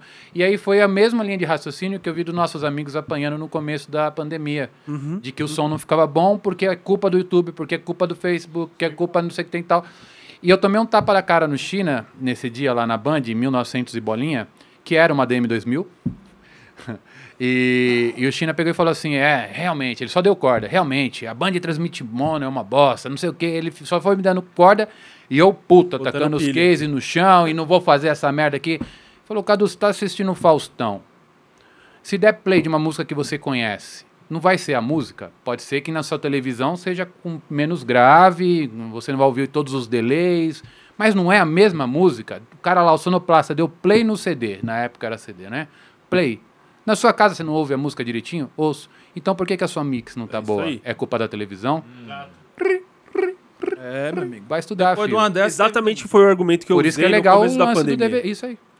Foi exatamente isso, porque os caras começaram a botar mó pilha de YouTube, que não sei o quê. Ah. Eu falei, cara, se você transmitir. Quando, Coitado do Luffy tá chorando até YouTube fora comprime, agora. YouTube Até agora comprime. tá Não, chorando. todo mundo comprime. falava, não, YouTube, YouTube. Eu falei, cara, mas a música de abertura tá mó som. Exato. A propaganda daquela Cara, coisa como é que a música de lá abertura é que tá saindo do seu computador tá mó som e a sua mix tá ruim? É uma, é uma coisa que o Alexandre Rabasso falou assim, que ele. Que se você tá. Que se tem alguma coisa dando errado, ou você tá fazendo errado, ou você não entendeu como é que faz. Então não é. culpa Mas a do- gente é muito de transferir, né? Assim, pra procurar alguma coisa periférica e dizer, não, é ali, é aqui. A gente nunca para. Isso eu aprendi muito com o Sandro lá em Fortaleza. Ó, se aconteceu um negócio, respira de onde é que eu tô errando. Foi isso, eu aprendi E com eu acho que é um isso daí. pouco de hipocrisia nossa também, porque você pega uma live de um gringo, cheio de overdub, cheio da PQP toda, a gente fala, nossa, os caras queriam ser que nem eles. Que mix danada. Oh, mas o Cadu usou overdub. É, eu achei que o Cadu era melhor, hein? Não, mas, mas tem trigger, mas tem trigger. Tem trigger, Tem é, trigger. É, tá, é, lógico, Desse olha o jeito de até eu faço. som de caixa que o Cadu tirou nada, isso é trigger. Mas Fogo no parquinho, eu queria saber do Anderson aqui, ele tá ali fora, só- ele tá comendo nosso churrasco, pra A falar galera a verdade, abandonou né? Sozinho. Vocês, pra você comer não, não come churrasco, o Anderson tá lá fora, fazendo essa função. Mas eu queria colocar fogo no parquinho porque eu queria saber se com, a, com, a, com esse lance da luz, por exemplo, me parece que a galera da luz e do vídeo, eles já andam mu- muito juntos, né? Um muito dependente do outro. E nós não, a gente do áudio não falava com o vídeo, e vice-versa. Então tá aí, eu acho que um grande, um grande ponto que, que, que foi uma dificuldade, né? Mas É eu não uma sei se por- o fato de ser do áudio, a gente ficava vindo as cornetadas lá no YouTube, a gente só Quem via assim, chegou? ah, o áudio chegou? isso, o áudio aquilo. Ou então a live travou, né? Mas assim, se na, na parte de luz, eu queria saber do Anderson, era isso. É, é, se teve cornetada assim ao vivo, ah, a luz não tá legal. A câmera hoje. escuro, tá escuro. A câmera, a imagem não está isso, a luz não está aquilo. Eu acho que as queixas foram mais do áudio. Te faz agora, mano. Taca o pau aí que você queria tacar, vai. Ser o nome De- aí. depois dessa daqui, não, não, já é só for fazer, fazer o Pix agora, depois dessa. Vai. Cara, é, imagem e luz trabalharam muito, né, nessa, durante a pandemia, né? Porque Eu tava tudo- dizendo que eles trabalhavam mais juntos. Assim, já eram acostumados a trabalhar juntos, né? E a gente do áudio não tava muito andando perto da galera do vídeo. É, na verdade, assim, no, pelo menos pra mim, na luz, a gente acaba sendo um pouco privilegiado, porque várias coisas são deixadas de lado para se manter estética, né? Então, às vezes, até mesmo o áudio, às vezes era, ó, não dá para colocar o, o PA aí, porque eu vou colocar uma luz aí, então se vira com o seu PA para lá. Isso rolava, rola, ainda rola muito ainda hoje. Ainda. Eu não vou citar nomes, É, não. é, Você tá me olhando aí, mas eu não vou citar nomes. Não vou cortar nada. Não vou cortar Vários nada. magoados comigo aqui nessa Cuidado. mesa. Eu falei fogo no parquinho por causa disso. Mas Coloca a mão na alma. é, tudo isso mu- tá mudando um pouco, né? Acho que uma coisa que ajudou muito é- foi a questão de se planejar mais, de se projetar. Aqui no Brasil tem um, ainda existe ainda um péssimo hábito de não se desenhar as coisas, né? É, é muito assim, não, lá a gente vê o que, que a gente faz, né? Muito E acaba né? ficando, exatamente, acaba ficando ruim pro cara da luz, pro cara do áudio e pro cara do vídeo, né? É uma coisa assim que eu tenho batido muito pé, assim, cara, é desenha as coisas. Vamos fazer- Pré-produção, pessoal. Exatamente, pré-produção. Vamos fazer planta, vamos checar a medida, vamos ver se bate isso. Uma né? VTzinha. Não, e quantos estresses a gente já não passou? E eu falo a gente porque acho que teve até trabalhos nossos mesmo, que, que eu fiz contigo, que assim, por uma falta de uma reunião para discutir a respeito do mapa de palco, a gente ficou batendo cabeça durante três horas. Três horas que a gente podia simplesmente subir na escada e pendurar o, sei lá, a luz lá, ou o PA. Mas a gente ficou batendo cabeça porque a gente. O, cadê o diretor? Cadê o diretor de fotografia? Ah, vamos ver, vamos abrir câmera.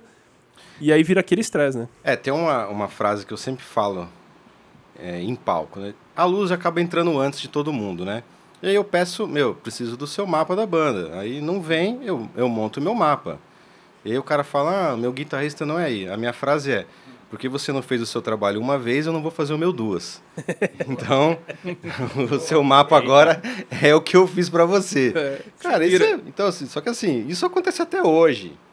Entendeu? E vai acontecer. E vai acontecer sempre, né? Então, mas acho que a pandemia ensinou muito isso aí, Isso aí, que isso aí. esteticamente as coisas precisam estar harmoniosas. Não adianta eu resolver o problema da luz e esteticamente não está funcionando, ou então o maestro não consegue enxergar o músico dele porque eu coloquei no melhor lugar para mim. Às vezes Você acha que colou mais as equipes? Assim, a- a- essa forçação que a gente teve. Não, agora a gente- ou a gente se acerta ou não, não vai mais, né? Colou mais, assim, galera. Não, vídeo. Agora tem mais diálogo, né? Não, com certeza. E outra coisa que eu percebi também é que subiu bastante o nível. Porque Sim. está todo mundo se olhando agora. O né? que, a gente, Então, o que a gente cresceu na pandemia, a gente ia demorar uns 10, 15, né, cara? Sim. Sim. Ô, Anderson, mas teve trabalho aí que eu e tu foi fazer VT que a gente fez um, uma ruma de VT e não valeu de muita coisa. Eita. É. É verdade. Aí, ó, ele tá colocando a barba aqui, gente. Então, mas não a gente pode- fez mais cinco VT. Não, mas não adianta pode nada. dar nomes, pode nada. Não pode dar nomes. Mas aí que tá, isso aí, isso aí chama proatividade. Não adianta nada só dois serem proativos. Aham. Cara, todo mundo do processo tem que ser proativo. Quer dizer, proativo é, é, é, é uma, é um termo que você usa quando você excede o que você deveria fazer. E no caso aí não é nem que você. É, é o trabalho, né, cara? Não tem, não, não tem excesso algum. É porque o brasileiro. É só o trabalho, Ele, ele foi muito forçado a ser improvisado, como a gente tá falando, levar a coisa muito improviso. Chegar lá a gente vê. A gente monta, a gente vê aquelas coisas. Só E- que a e- gente sabe o estresse que é, né, É. cara. E É, aí isso- frustrava também. Também do outro lado da gente que se prepara, que vai, que quer ver a coisa acontecer e tudo, e você acaba vendo a. Poxa, o jeitinho, né? Vai, vai rolar a brasilidade na coisa. antes pandemia, é, de cada 100 técnicos de luz, de vídeo, de, de qualquer técnico, qualquer área, quantos por cento deles são aptos a fazer o trabalho de verdade? Ih, Profissionalmente, assim. aí ó. chamou, eu hein? sei, se colocar essa Aí caixa aqui, chegou. vai funcionar assim. Se eu colocar o microfone A, eu tenho a resposta A. Quem tava E aí não disposto a botar adianta o braço VT. na seringa mesmo, né? Você não, bora? É, Vamos? aí não adianta VT, entendeu? garanto, né? É um Eu monte de achismo, vai dar errado. Então é melhor não fazer VT. E, e o que é pior, muita coisa errada é, é aceitável. Por público, por, por nós. Mas eu Pelos concordo- eu artistas, concordo com o Anderson, principalmente que a coisa serviu pra Principalmente quando organizar. começa a envolver dinheiro. Pra ver quem é quem, Não, eu acho, bicho. que, eu acho que a pandemia Né, cara? serviu para Eu acho- expor, eu acho que é uma grande expor as feridas, né? Acho Isso. que a pandemia ela expôs as feridas. Verdade. E assim, é, um- Subiu a régua e expôs as feridas. Exatamente. Uma coisa que eu reparei muito assim, durante a pandemia, quem quem estava trabalhando, é, A gente falou quem- disso várias vezes. é, né, então cara? quem é quem era muito bom ou quem era muito bem relacionado. Nem sempre o melhor profissional estava trabalhando e aquele cara que é ruim, ele realmente ficou de fora mesmo, porque não, não- existiam poucos trabalhos, né? Mas uma coisa que eu achei legal foi o seguinte: a galera percebeu que precisa subir o nível. Se você é um técnico que você é mediano, você não tem nada além do básico para oferecer, provavelmente está com um sério problema pós-pandemia. Porque a galera aproveitou para subir um pouco a régua, né? Então a pandemia expôs muita fraqueza das pessoas. Por exemplo, uma mix, no caso de vocês do áudio, né? O cara tá mixando uma parada que tá ao vivo e tem milhares de pessoas assistindo e julgando, meu, você tem um monte de gente que tá prestando atenção no seu trabalho, né? E o AB, né?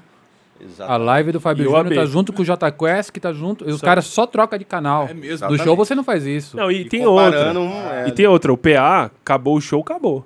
Você não tem registro. Não, e, e ele tá na do JCast em HD, aí quando vai pra sua, a qualidade cai lá pra 140. E aí, e aí vamos falar, vamos voltar um pouco o tema, que é justamente isso. Cara, antes, acabou o show, acabou. Você não tem responsabilidade nenhuma. Acabou ali e já foi. Não, o nosso E trabalho live? era lidar com a galera que bebeu, né? Se a galera que fazia o flow. no máximo- Era no lidar máximo. com a galera que tava ali perto cutucando, né? Aí eu comecei a mandar orçamentos diferentes da, pra galera que trabalhava comigo já antes. Ah, mas peraí, seu cachê era tanto. Meu cachê era tanto pra fazer PA. Agora, você tá colocando. No caso lá do Descend Online, você tem, eu tenho 50 mil pessoas assistindo. Sim. De média. E a, a live vai ficar pra sempre no YouTube. Você quer que o meu cachê seja o mesmo? Um Claro estádio. que não, cara. Um estádio eterno, um estádio cheio, É um 50 estádio mil cheio pessoas. pra sempre. Rotativo, né? Tá ligado? É verdade. Olha, eu, eu, o que eu percebi da galera do áudio? A galera do áudio começou a passar aquilo que eu passava todo dia. Porque assim, Quem todo tá de dia fora às vezes é alguém- melhor, né, gente? porque- Aproveita aí, ó. Porque, assim, eu tive que aprender a lidar com essa pressão, porque todo dia tinha alguém fotografando ou filmando Pode crer, a minha luz. pode crer, pode E o cara do show, acabava o show... Ah, ah, no, no celular não ficou tão bom. É, o ah, mas é microfone porque do você celular. gravou no celular, entendeu? E eu nunca tive esse, esse recurso. Se tá torta a posição da luz ali, fala, a luz do cara tá toda torta.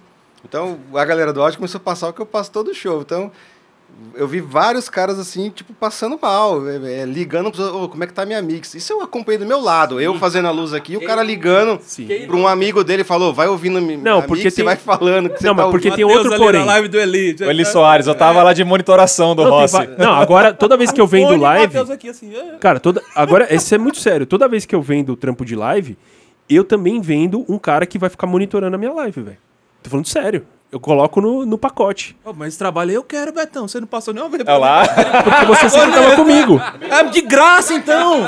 Eu tava trabalhando de graça e não sabia, bicho. Não, mas é Olha aí, sério, galera. cara. Por quê? o problema é. A galera. Tô te devendo também, Matheus. A galera da live. É, tá devendo um cachê pro Matheus. Pois é, ó, cada um tem o seu.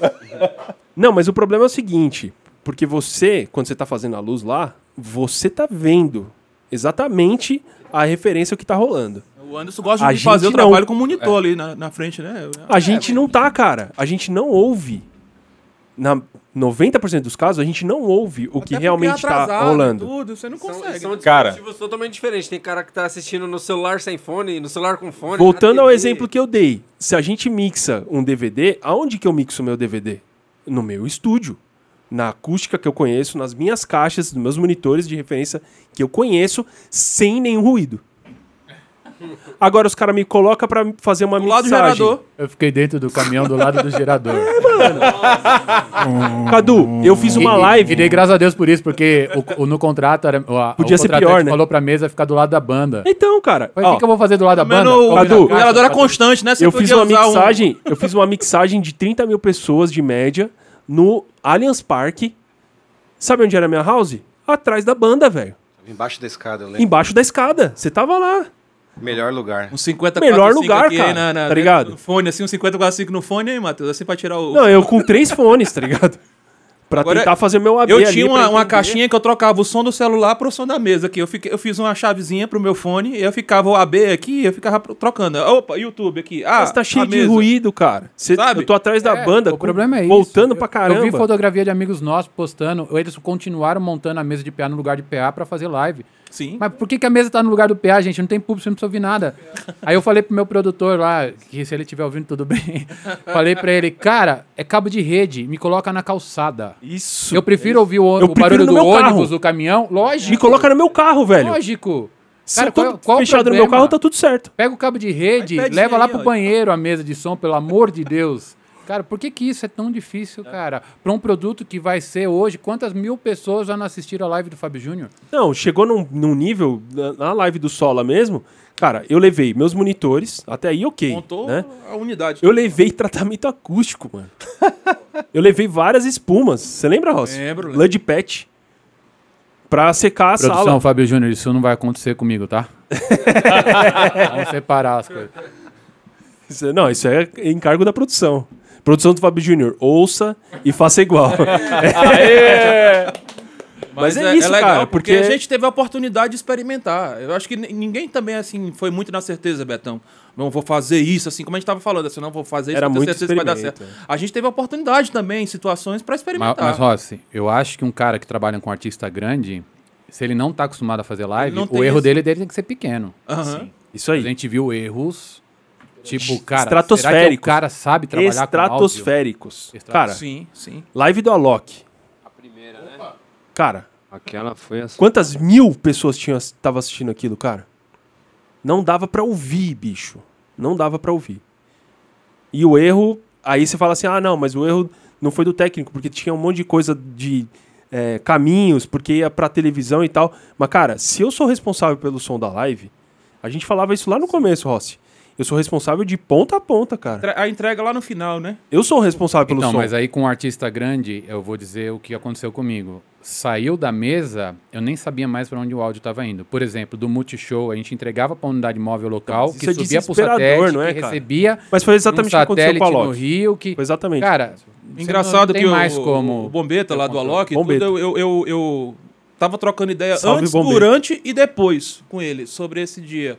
E, e vi lá o sofrimento dele em relação a isso. Porque também a gente é, é, é, joga pro cara a responsabilidade que ele tem, tudo assim, mas, mano, ninguém tava preparado para esse bagulho. ninguém. Era muito novo o negócio. Mas peraí, até onde eu vou? Até onde eu tenho que. A gente já tinha uma boa noção. Eu, eu também concordo com o Beto na opinião de assim, cara, eu sou responsável por aquilo que tá chegando no celular ali, no Marcelinho mas ali não- agora. não rola um tá ali teste sentado antes? Não rola um e teste antes? Eu já Então, fiz cara- Eu já fiz teste antes aqui, cara. Muda, Mas às vezes o até rola. mudou várias vezes. Às cara- vezes não, nem sempre. Mudou várias vezes. O Mudou. Guido saía da unidade móvel e ia para a unidade de áudio da, Vinha da outro Globo preset. o tempo todo. O tempo todo ele ia lá, eh, alguém desequilibrou, alguém não sei o quê. Isso Isso, que- antes do satélite, né? Então, mas aí que tá um não, outro não ponto, é à toa, cara. só falando do Bombeta aí, não é à toa que ele ainda continua no Alok, né? Isso aí Sim, não, não, não, sim, não, sim. não- não rolou a cabeça dele tudo, assim. É, do direito, assim, do Bombeta falar aqui também, depois que ele tá ouvindo aí. Mas é isso, é, é- é- é- ele se permitiu ó, também a, a situação de passar, de errar, de tudo aquela coisa. A- comigo também deu ruim. A própria live do Eli, a gente tava ao vivo com um problema na internet lá e picotando o áudio, mano. O áudio Mas, Rossi, falando. Vou, vou voltar de novo. Por que que eu acho... Mas é o que- áudio, pro leigo que tá lá do outro lado ouvindo, não, o áudio tá parando. O áudio do Rossi tá cortando. ruim, o áudio do só, Rossi só que é o tá ruim. seguinte, Entendeu? ó, vou E o- voltar de novo e ao o- nosso nível técnico. Ai, desculpa, você fala. cortei. Ah, e o Uma vez eu fui fazer um online- evento da... O público online é ansioso, né? O pessoal tem- fica. é, Nossa. o chat do YouTube é terrível. para, É. para. É um conselho que eu dou, esquece o chat, mano. Ó, Esquece o chat, vai trabalhar. há muito tempo atrás, É loucura. Os eventos corporativos tinham um link que era feito sobre, com satélite. Aham. O cara vai, vai entrar para falar lá dos Estados Unidos. Cara, a gente virava a madrugada fazendo teste de áudio, a parada toda. Eu fiz um evento da Nextel aqui em São Paulo, onde toda a América Latina estar ao vivo. O cara chegou com uma bíblia de todo o esquema, de todos os caminhos, de qualquer coisa que tá plugado. Uau. De telefone, de híbrido, de áudio, de tudo. E o cara chegou, ele pediu a M7CL, pediu não sei o que, tinha que ser tudo que ele pediu, porque todo, todos os países iam ter o mesmo setup. E, tipo, foi um dia sem gerador, assim, tipo, modo de dizer, né? Foi um dia só checando conexão. E cada cabo que foi passado no lugar errado, o gringo brigava com a gente, assim, era esporro. Mas é essa a diferença, né, cara? Na É o live nós não procedimento. Fez o fizemos dever de isso. casa. É o procedimento. Ele cara. fez o dever Não, de não casa. tem procedimento, a gente tira o avião do chão e deixa arder. Eu falo, os caras falam muito de gringo. A gente já discutiu a res- muito a respeito disso. A gente já recebeu Eu roubei várias essa vezes bíblia dele, o ele ficou gringo. procurando depois. Olha, olha. Ficou no meu bolso. Mas a gente. O grande. Qual é a diferença enorme pro gringo do, pro- do, do gringo pro brasileiro? Procedimento, cara. A gente não tem procedimento. É. A gente. Nossos profissionais, eu arrisco dizer, a gente tira. A, a gente nada de braçada em cima dos gringos. Ma- eu Acho que os cabelos do Matheus arrepiaram tudinho aqui. Só que o problema são os procedimento. procedimentos, cara. A gente não tem procedimento. E por, porque a gente não tem procedimento, mas é também por isso que a gente sabe fazer muito bem uma gambiarra. Quando veio o gringo lá, o Jimmy, o hack de energia dele chegou quebrado. Aí, lá na Zion. Aí, cara, precisamos comprar um Furman. Animal. Sexta-feira à noite. Cara, a gente precisa comprar um Furman. Como assim? Pra amanhã. Eu falei, "Eh, gringão, você não tá entendendo, velho. Primeiro, você não acha isso aqui. Nem se fosse sexta-feira de manhã, tá ligado? Você vai comprar um melhor. Vamos abrir isso aí? Vamos dar uma olhada. Não, mas você é técnico. Por que não? Nada. Você é técnico de nada. eletrônica? Falei, não sou técnico de eletrônica, mas vamos dar uma olhada. Abriu, o que que era? Um pino do AC, tava a solda quebrada. Só um. Ele uma- queria comprar uma outro. soldinha. Entendeu? Não, mas, cara, e agora? A gente. Eu falei, não, peraí, peraí, peraí. Resolveu pro cara, Pego, né? É pego. porque não era o Jorge. O Jorge Deixa era pegar capaz de fazer uma carcaça nova pro bicho, viu? É, isso porque o Jorge não tava lá. Porque se o Jorge estivesse lá, não teria Nossa. nem falado. Era só já, já tava arrumado. Aí eu falei, não, espera aí, mano. eu tirei o ferro de solda, arrumei. O cara ficou em choque. Por quê? Ele é técnico de mixagem, ponto. Ponto. É isso aí. Não A tem. gente é o técnico que dá jeito. Mas por que, que a gente dá jeito? Porque a gente não tem procedimento. Sim. E dá jeito até a página 2, né? Até Ah, a página 2. Esse que é o problema, porque se a gente errar também, o evento sai do ar. É isso aí. Você tem que aprender a se Quantos defender eventos nessa saíram hora do ar? Exato, exato. exato. Eu, eu ouvi uma história dessa, eu cresci em bar, né? Meu pai tinha bar, a gente aprende muito. E um cara de gráfica, ele falou assim pra mim: Eu não sei o que você vai ser, mas estuda bastante. Ele falou que contratou um cara que tinha chego do Senai, eu acho. E aí toda a gráfica zoava aquele cara, porque o cara sabia mexer em uma única máquina. E todos os funcionários lá que cresceram na calçada brincando de máquina, sabiam de mexer em todas. Só que um dia a máquina que esse cara trabalhava prendeu um braço de um cara. E ele soube desmontar a, a máquina sem o cara perder o braço, porque tem um jeito certo de desmontar a Olha máquina. só. Aí ele falou: Isso é a diferença de estudar. é louco. Porque se fosse qualquer outro curioso, o cara teria perdido o braço, se não ter morrido. Então, essa solda a gente sabe fazer. Mas, sei lá, qual solda tem que ser, quanto tem que pôr. É por isso que avião cai. E é, por, essa é a diferença. e é por isso que a gente vê, passa ano, entra ano, passa ano, entra ano, estrutura de LED caindo em cima de músico, Nossa. estrutura de palco caindo. É por isso. É por bateria isso. acabando no meio do show, bateria do sem fio. Isso aí já é morte lá fora. Padrão, né? Agora, desculpa, pode falar. É, rapidinho, é, só pra. Porque eu sei que o assunto já tá desviando, mas assim, dentro do que o Betão falou sobre procedimentos, é, os, os exemplos que vocês deram, assim, muita igreja, muita igreja não tem a, a capacidade técnica, né? Então, por exemplo, de, de, de ter uma unidade móvel ou ter alguém que cuide do procedimento do áudio é, após a sua mix. Mas uma coisa assim, que o, o profissional de hoje de live, vamos falar assim, ele precisa se preocupar é que assim, é, muita igreja monta estrutura por conta própria. Então ele, por exemplo, ele bota uma mesa lá e bota o computador de- que vai streamar em outro lugar. Então, assim, é, é muito importante também o cara, hoje, quando ele tá fazendo a mix dele, ele ter o. o- poder monitorar exatamente o que tá saindo no stream. eu, eu comecei a, a fazer um tempo atrás, eu tava fazendo, além do Véu São Bernardo, né? É a parte de streaming. Então lá a gente tinha uma. Sem fazer propaganda, uma TF5, né? Pra fazer a. streaming. Por que, que a galera tá falando tanto? Só Por Dante, viu? Por Dante. É, Só tem amarra na igreja. Tem tô amarra na não, igreja. tô até sem graça aqui já. Não, mas assim, aí, por exemplo, então o que que acontecia? É. Caio, tá aqui o fone, dois monitorzinhos. Eu falei assim, tá, mas aqui eu posso fazer só, só legal, mas e como é que tá no streaming? Ah, no streaming tá pra lá. Então, peraí, vamos conversar. Vamos ver se a gente consegue uma cópia do monitor para eu poder ver onde estão os meters, que é muito importante. Não adianta nada eu ter um, um medidor de, de Luffy hoje, que a galera usa muito. Isso eu não sei o que, que tá acontecendo lá. Então, assim, ah, beleza, você tá vendo. Mas, assim, eu sei que, por exemplo, por experiência própria, é, os programas de streaming, eles já, já mudam um pouco o timbre, assim. Eles parece que tiram um pouco as pontas. Então, não adianta muito eu me basear pela minha monitoração, sendo que eu não tô sabendo como é que tá no YouTube. Então, era muito legal. Então, o, o que hoje o cara que tá na mesa de streaming, ele precisa, ele precisa ouvir o que tá sendo streamado, de- se ele conseguir puxar direto da máquina o áudio já passando ou po- pelo VMix ou pelo OBS, é muito bom. E ter, por exemplo, um iPad que ele tem um fone legal dele também, que ele consiga monitorar isso. Então são três procedimentos. Eu mixo a minha mix, eu, eu, eu, eu tiro uma referência da minha mix, monitoro a minha mix, monitoro como está sendo streamado no VMix ou no OBS e verifico também como que está no ar. Então, aí você acaba tirando uma média, porque aí você já tem três PAzinhos, né? São três pontos de monitoração E diferentes todos ao são longo diferentes. do caminho. Legal. Então, isso que é importante. Então, não adianta, galera, você ficar só mixando lá, plugar o teu fone na tua mesa lá, que, bicho, sem você saber o que está acontecendo. Você tem que ter um controle.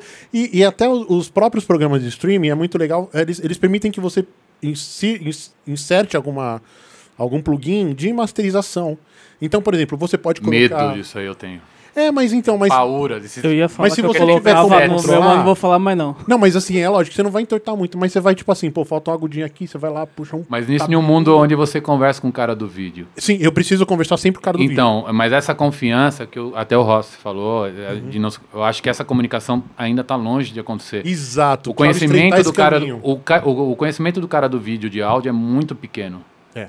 E, é, e eles mudam, cara. De- Começa, isso já aconteceu várias vezes. Começa, entrou, Exato. começou a clipar. Como falta 20 dB para clipar na mesa, o cara foi lá no, no software e deu mais. Isso. Não, ele tem que deixar você. Placa de áudio, então, Jesus A amado. placa de áudio, pra você ter ideia, eu gosto que fique do lado da mesa que eu tô fazendo. Nem Tipo, tinha que ter a placa de áudio. Como é que você tira de uma CL5 um LR e joga dentro de uma placa de áudio de uma marca alemã simples? Não, então. A, a vermelhinha? Eu te- eu- lá eu Não, não, a trabalho vermelhinha, com a vermelhinha, né, então. Senhoras e senhores, vamos embora dos comerciais. Pega, pega, a a lic- pega- pega a licença de 14 dias do Dante. Então, mas aí tenta colocar isso na cabeça do cara do vídeo que tem que ser Dante. É, então. Cara, eu tô falando isso de produção grande, É, não tô falando isso disso de igreja pequena, não. É, falta esse estreitamento de conversa, Nós Cadu. estamos longe cara. disso aí. A questão é. Longe. Eu dei muita sorte no Além do Véu porque eu consegui, cara. E não os que a caras são gente precise de uma outra pandemia, né? Assim, mas Por o, tempo, o tempo é, que tivemos aí durante esse período serviu de aprendizado, mas chega- chegamos a um nível, po- podemos dizer assim, aceitável, considerável. É isso aí, já estamos prontos para esse universo assim totalmente de live. É, do, do âmbito de igreja que eu estou falando, assim, que a gente que está mais cercado da galera da igreja. É, nesse ponto, chegamos aonde que. Ah, agora sim, acertamos a mão. ainda falta um É. território ainda para caminhar ainda. Eu, eu sinceramente acho que a gente acelerou na rampa, né? Mas a rampa continua existindo ali, né? Então a gente tem que continuar subindo ela, né? Então, é, a gente deu uma acelerada boa na pandemia, acho que a gente conseguiu aprender bastante coisa. Foi forçado, né? E até mesmo dentro do assunto de, de procedimentos, né? eu costumo dizer qual que é o maior motivador, né? Qual que é a maior motivação para você ser proativo e ter os procedimentos, ter o desenho do sistema? A preguiça. A preguiça é o maior motivador. Por quê? Se você não planejar antes, se você não tiver o procedimento, que acho que é o que a gente está conseguindo criar um pouco mais agora, se a gente não tivesse esse desenho antes, cara, um negócio que poderia ser resolvido. Eu tenho, eu tenho agora, sei lá, uma semana para resolver um problema X. Só que se eu não desenhar, se eu não planejar, se eu não programar agora, eu vou ter 15 minutos para resolver esse problema X no meio de um monte de coisa acontecendo no dia do evento, no dia da live. Quando tem 15, Cara, Então, e- é, então o, que eu, o que eu gosto de pensar sempre quando eu tô responsável por algo é, cara, eu tenho preguiça e eu odeio fazer as coisas na correria, na pressão, com aquela aquele estresse lá que acaba com a saúde. Cara, eu quero, eu quero ser idoso algum dia na minha vida e pegar ônibus de graça. Eu quero ser, ser, ser chegar na idoso, sua eu vez, quero vai chegar nessa idade ainda, Você entendeu? sabe que não tem mais gratuidade, né, pra idoso? Não tem mais para idoso? Cara, então, 65, então esse, né? esse meu sonho não vai acontecer. A partir de 65... O Matheus tá falando isso agora, é engraçado, porque uns cinco anos atrás ele foi dar um workshop lá na igreja que eu era e, e ele falou a mesma coisa. Tinha uma galera, eu era uma das pessoas novas, estavam chegando, ele falou Lembro. assim: Cara, vocês querem ser técnico de som? A primeira coisa que vocês têm que saber fazer e ser é ser proativo. Ah, parou o microfone. Você que tem que ser o primeiro a chegar lá pra saber o que aconteceu, entendeu? E é legal, né? Ele tá falando isso agora, tipo, depois de maior tempo. E pra ver como isso é, É a atual, né? É Agora- meio que tem que ser isso. Agora, meu velho, Jeremias pregou por 23 anos e o pessoal de Israel não aprendeu. Então, então é, a- a nosso papel é continuar falando, por mais que talvez a gente veja que a- a- as pessoas não têm mudado. Isso aí que eu vou falar agora, ah, claro, se engloba na parte técnica, mas se engloba na parte, na parte espiritual também. né? Não é porque as pessoas não estão mudando que a gente desiste de falar. Entende? É elas que têm que desistir de fazer do mesmo jeito e mudar, não eu em relação a falar o que a gente pode fazer melhor, o que, que a gente pode mudar, o que a gente pode fazer diferente. Como a gente falou do piloto automático, falamos agora de procedimento, falamos agora da parte da proatividade. E por incrível que pareça, ser preguiçoso é uma coisa, pode ser uma coisa boa. Mas proativo que você tá querendo dizer do cara ir lá no WhatsApp perguntar minha ajuda? É isso aí? Não, o proativo, Hora do culto?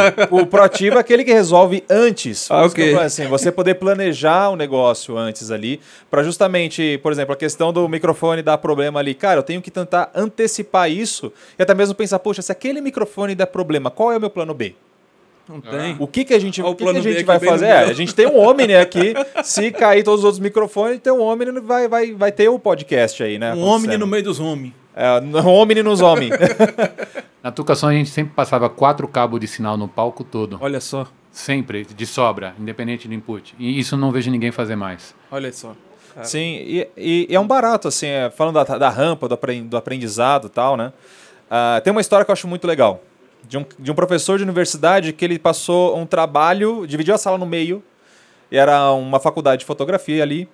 E ele falou o seguinte: olha, metade da sala vai. A nota né, dessa metade da sala vai ser medida pela quantidade de fotos que vocês me entregarem. Então vocês têm que me entregar 100 fotos, não importa a qualidade delas.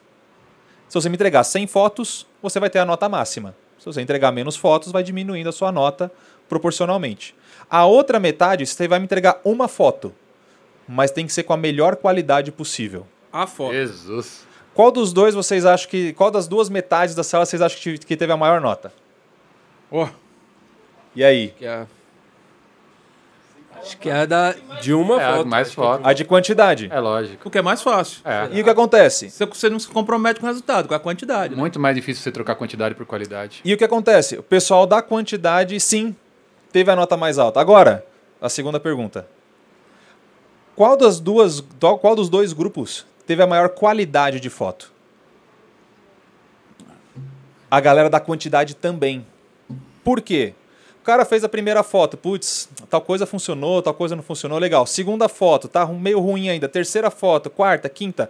Na foto 90, o Foi cara já, né? já tá sabendo ali como fazer o negócio. Enquanto isso, a outra metade que tinha que se preocupar só com uma foto, gastou tanto tempo discutindo o que fazer, ao invés de efe- efetivamente colocar a mão na massa, que acabou não conseguindo chegar na qualidade que o grupo da quantidade conseguiu. O que, que eu quero dizer com isso aqui? Se eu quero aprender áudio, se eu quero melhorar a qualidade da minha live, se eu quero melhorar a qualidade dos meus procedimentos, o que, que eu tenho que fazer? Sentar e ficar discutindo, divagando, filosofando sobre isso? Não, eu tenho que ir lá e fazer. Uhum, Eu tenho que ir lá e fazer, dar o meu melhor com o que eu puder, poder me informar antes o máximo possível. Então, eu posso até falar aqui como representante de marca que a gente se esforça ao máximo para oferecer conhecimento pro pessoal. Então, aproveitando que está todo mundo aqui no podcast, já quero até aproveitar. Quantos que estão ouvindo aí o podcast já fizeram o curso de Dante da Audinate? Que é em português, é gratuito, é online, tá lá no site da Audinate, é só separar um tempinho e fazer. Se você ainda não fez, adivinha, você não é proativo. É verdade. Ponto. Você não é proativo. Então, agora vai sentar e chorar. Não. Agora você vai falar assim, poxa, vou fazer diferente daqui pra frente. Vou ser proativo. Vou lá. Não, eu, sim, eu dei um exemplo da Rede Dante Que eu acho que é o mais fácil da gente se, se programar pra fazer. É isso, Aqui, porque né, não assim, tem. ó, do nariz Não força, tem, né? não tem limite de idioma, tá em português, gente. Não tem limite de horário, assim, você tem que esperar lançar o negócio. É online, você, você faz no seu tempo, sabe? E, e- e é relevante. Não tem como a gente fa- não falar que é relevante. É um negócio que está sendo altamente utilizado hoje. Então, Mas a gente gravou sobre isso. Quem quiser voltar no podcast aqui um pouco, tem um Boa. episódio com o Matheus que a gente tava falando justamente disso. Essa comodidade. Ah, não, mano, eu não vou aprender isso porque chegar lá na hora eu ligo pro Matheus. lá na hora do o show eu suporte? falo com ele, aí ele, eh, vai, ele vai me atender. Se o Matheus não atender, o Lázaro atende, o Rossi atende, alguém. O cara se programa pra esse tipo de proatividade. Deixa eu já aproveitar esse podcast aqui e falar, gente, eu trabalho na Yamaha, mas eu tenho vida. Noturna. Depois das 18 ele não atende, viu? É, eu tenho. Eu, eu Você tenho, eu tenho dorme? pessoa- eu sou uma pessoa normal, eu Não é durmo, né? Eu tenho família, eu visito meu pai no final de semana. Né? Então eu vou lá, trabalho com voluntariado também, lá na igreja que eu faço parte, discipulo três pessoas lá onde eu faço parte, recebo discipulado, lidero um bate-papo bíblico, cuido da parte técnica lá da igreja. Então, sim, eu tenho uma vida além do suporte da Yamaha, por isso que a gente tem o Ross, por isso que a gente tem o Lázaro, por isso tem o Lucas, por isso tem o Juliano, porque não tem como uma pessoa só dar conta de tudo isso. Eu me senti muito pressionado quando fiquei no Cadu, lugar do Cadu Aldo. tá passando as novelas aí sozinho. Então, assim, eu me senti, eu me senti muito, eu me senti muito pressionado quando o Aldo saiu, eu fiquei no lugar dele, porque o Aldo atendia o celular realmente a qualquer hora. E eu tentei acompanhar esse mesmo ritmo dele e eu descobri que, cara, eu não consigo ter saúde se eu tentar ser o que o Aldo foi. Foi quando surgiu a ideia, eu falei assim, cara, eu não consigo, não dá pra fazer. Eu quero me manter com saúde e ao mesmo tempo o pessoal precisa ser atendido.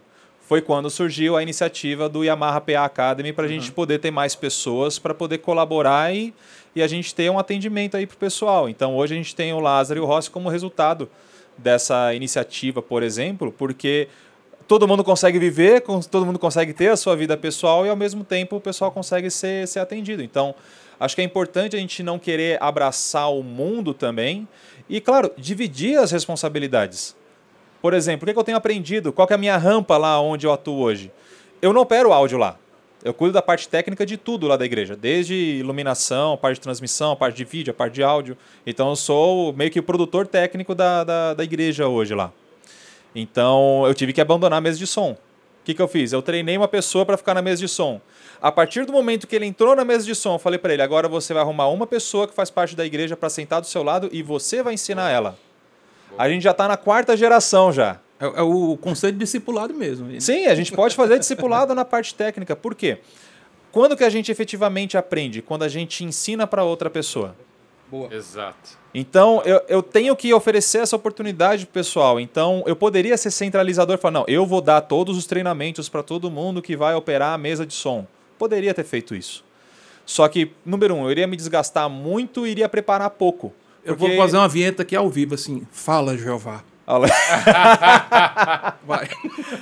Eu poderia ter feito isso, só que o que acontece? Quem é centralizador impede que as pessoas que estão do lado dela cresçam. Isso, isso é, é algo claro. Na mim. cara não, pai. E como a gente aprende ensinando, a gente também está limitando a nós mesmos, né? Exato. Ao não então- ensinar. Exatamente. Então, cara, quando eu comecei a ver isso acontecendo, né? E acho muito legal o que acontece aqui na Bola de Neve, né? Então não é tu que fala Filhos de Jorge, né? Então é. Eu instituí hoje a banda aqui, viu? é, Filhos lá, de. Jorge. Então, que é alguém que realmente ele tá acompanhando o pessoal que tá ali. Inclusive, até tô achando estranho o Jorge falar pouco, porque acho que ele é um dos pioneiros na parte de live na, na- em igrejas aí no Brasil. Talvez seja um dos primeiros, né, né Jorge? É, eu, eu acredito que sim. A gente transmite o culto já desde 2000 e... Acho que 2006. Meu Deus. É, só que eu tava comentando com o Matheus, né? Que não existia essa preocupação, né? Porque a demanda era muito pequena, né? Ah. O carro-chefe era o PA. né? O centro das atenções era a nave ali, né? Então, não tinha esse nível de exigência que hoje a gente se preocupa no YouTube, né? E aí a pandemia fez a gente voltar para a prancheta, fez a gente voltar lá para a escola, estudar. Aprendi muito com aquele nosso amigo que um dia, quem sabe, ele pode estar aqui conosco, diretamente de Israel. Claro, já foi Cairo, entrevistado né? aqui no, no Aquela podcast. live que ele fez lá no do Iatec, lembra? Ele fez logo no Isso, começo da pandemia. isso. Tava ele, o PP, tava o, o cara da o cara da Iatec, o tiozão lá que eu não sei o nome. Pedroso? Ele, Pedruzzi, Pedruzzi e tava o mais um que tá no nosso grupo, o Rogério. E- Beijo pra você, Tário. E PP Furão. Rio de Janeiro, isso. Cadê PP Furão? PP Furão PP não tá dormindo a no, no gente hotel. aprender Liguei pra ele muito. três vezes. E confesso que ainda, ouvindo a live da galera, ainda, ainda sou muito precário. E eu me enquadro muito nisso que você falou, né? Eu aqui eu me vejo numa posição de produtor técnico, porque quem que sabe como tudo tá ligado? Quando para um negócio, os voluntários aqui é muito grande. Alguém tem que ser o culpado, né, Alguém mano? tem- é. tem que estar pronto pra levar a culpa. A galera não sabe, né, por onde que o cabo passa, o que que passa por, por mais que você já tenha, eu já eu, eu não sou muito bom de dar treinamento coletivo, mas para todo mundo que tá comigo, velho, eu falo tudo, sem, sem, sem censura. Eu falo, falo, falo, mas a galera não memoriza, né? Não, Nem dá pra obrigar, porque não estão aqui o dia inteiro, né? Mas treinamento Então- coletivo, Jorge, eu mesmo vi assim que, cara, funciona até a página 2. Eu já dei muitos treinamentos coletivos em igrejas já, na igreja que eu, que eu congregava antes, né? Eu dei treinamento, acho que umas quatro ou cinco turmas. Você pega o cara que fez o curso lá, você vai lá perguntar para ele uma, uma- alguma coisa que você ensinou. Não, e, e- é um barato, assim. Ah, porque até no, no- eu trabalhei no IAV, né, como coordenador lá do, do curso de Fundamentos de Audioacústica, e teve algo que a gente implementou lá uma época que foi um barato, que é como que as pessoas aprendem. Então a gente tem duas partes no cérebro. A gente tem o córtex e a gente tem o hipocampo. Hipocampo é a memória do dia, o córtex é a memória para a vida inteira. E como é que funciona isso? As informações que a gente adquire no dia fica no hipocampo, é a nossa memória RAM. A gente lê e escreve informação ali o dia inteiro. Qual é o e a gente lê informação do córtex, que é o que a gente aprendeu em outros dias. Qual é o momento que a gente migra as informações que a gente adquiriu no dia no hipocampo e passa para o córtex? Enquanto a gente dorme. Esse é o momento que o córtex para de ser lido e aí ele refaz as ligações neurais ali para a gente poder aprender. Então, quando eu estiver dormindo, eu posso usar essa desculpa. Peraí, É o momento que aí. você tá aprendendo. É Dá o licença, momento- está tá atrapalhando meu aprendizado. Exato. Olha aí. Então, o, até o Matthew Walker é um dos maiores estudiosos de sono e ele fala justamente o quanto que o sono influencia na- no aprendizado das pessoas. Eu comecei a perceber no IAV que as pessoas tinham a aula num dia, voltava no outro, parecia que ele tinha faltado na aula anterior. Eu não acreditava naquilo. Eu, meu, o que aconteceu? Como é, como é que alguém deu um formato C2 pontos ali, né, apagou todas as informações do... do O cara é do- programado no- só pra aquele dia, né? então, acho que comecei a achar estranho. E aí foi quando eu comecei a ir atrás dessas, dessas situações, que é uma coisa que acho que todo mundo deveria saber. Como que funciona fisiologicamente o aprendizado. Então, quais são as informações que migram do hipocampo para o córtex, que é o que fica realmente na nossa memória da vida inteira? As informações que a gente teve mais impacto. Né? As informações mais relevantes, desculpa. As informações mais Eu pensei que relevantes. aqui pra aprender na base da chibata, vai aprender. É, através do impacto, Isso também dá certo, na base da porrada Aprende. também Não, eu, aprende. eu, eu, as maiores lições foi tudo na roubada, né? Tipo, principalmente quando você passa vergonha em igreja, quando você passa uma vergonha, é aquilo ali, você aprendeu. Aquilo ali é o batizado. E, é- e é um barato, porque como é que você define quando que uma informação é relevante? Por dois motivos, ou por impacto, ou então por repetição. Então, se a gente repete alguma informação ali durante aquele dia, a gente está informando né, o hipocampo, essa informação é importante, migra ela para o córtex para guardar essa informação para a vida inteira. Agora, como que a gente aprende na escola? A estudar no dia e fazer a prova no dia. Adivinha o que aconteceu? A gente não tem a informação guardada porque a gente adquiriu a informação no dia, usou no dia e a gente não tem ela no dia seguinte. E no treinamento em grupo, eu vejo que acontece muito isso. O pessoal pega aquela informação fala assim: ah, beleza, só que não usou, não colocou a mão na massa ali, não conversou sobre aquilo, não anotou, não leu e aquilo se perdeu no dia seguinte. Foi tempo perdido. Então, qual é a melhor forma da gente poder ensinar? Junto. Senta aqui do meu lado, claro, não durante a passagem de som, que é uma correria loucura maluca ali, né? Mas senta aqui do meu lado, fica de olho que eu tô aprendendo, e toda vez que a gente tem um tempinho, eu falo assim, ó, por que, que eu tô fazendo isso? Por que, que tá acontecendo não sei o que lá, ó? Tá ouvindo tal coisa? Olha particular, aqui. né? Então é algo que Escola realmente particular. funciona. Alguém ligou o ruído rosa aí? Ruído Rossi, É. Ruído Rossi. Amo. Essa- Eu vou já dormir aqui, mano, porque eu, boto, eu sou dos caras que botam chuvinha pra dormir. E eu falei demais, desculpa, desculpa aí, Rosa. Não, não. demais aí. Mas assim, não uso meu podcast, óbvio, nem um podcast de ninguém pra dormir também. Porque a galera bota os podcasts às vezes pra dormir. Você não né? mora sozinho, né? Não, não. Quem mora sozinho não consegue dormir com barulho de chuva. Por quê? Porque vai levantar pra tirar a roupa Ah, do meu varal. Deus do céu. Ah, bom demais.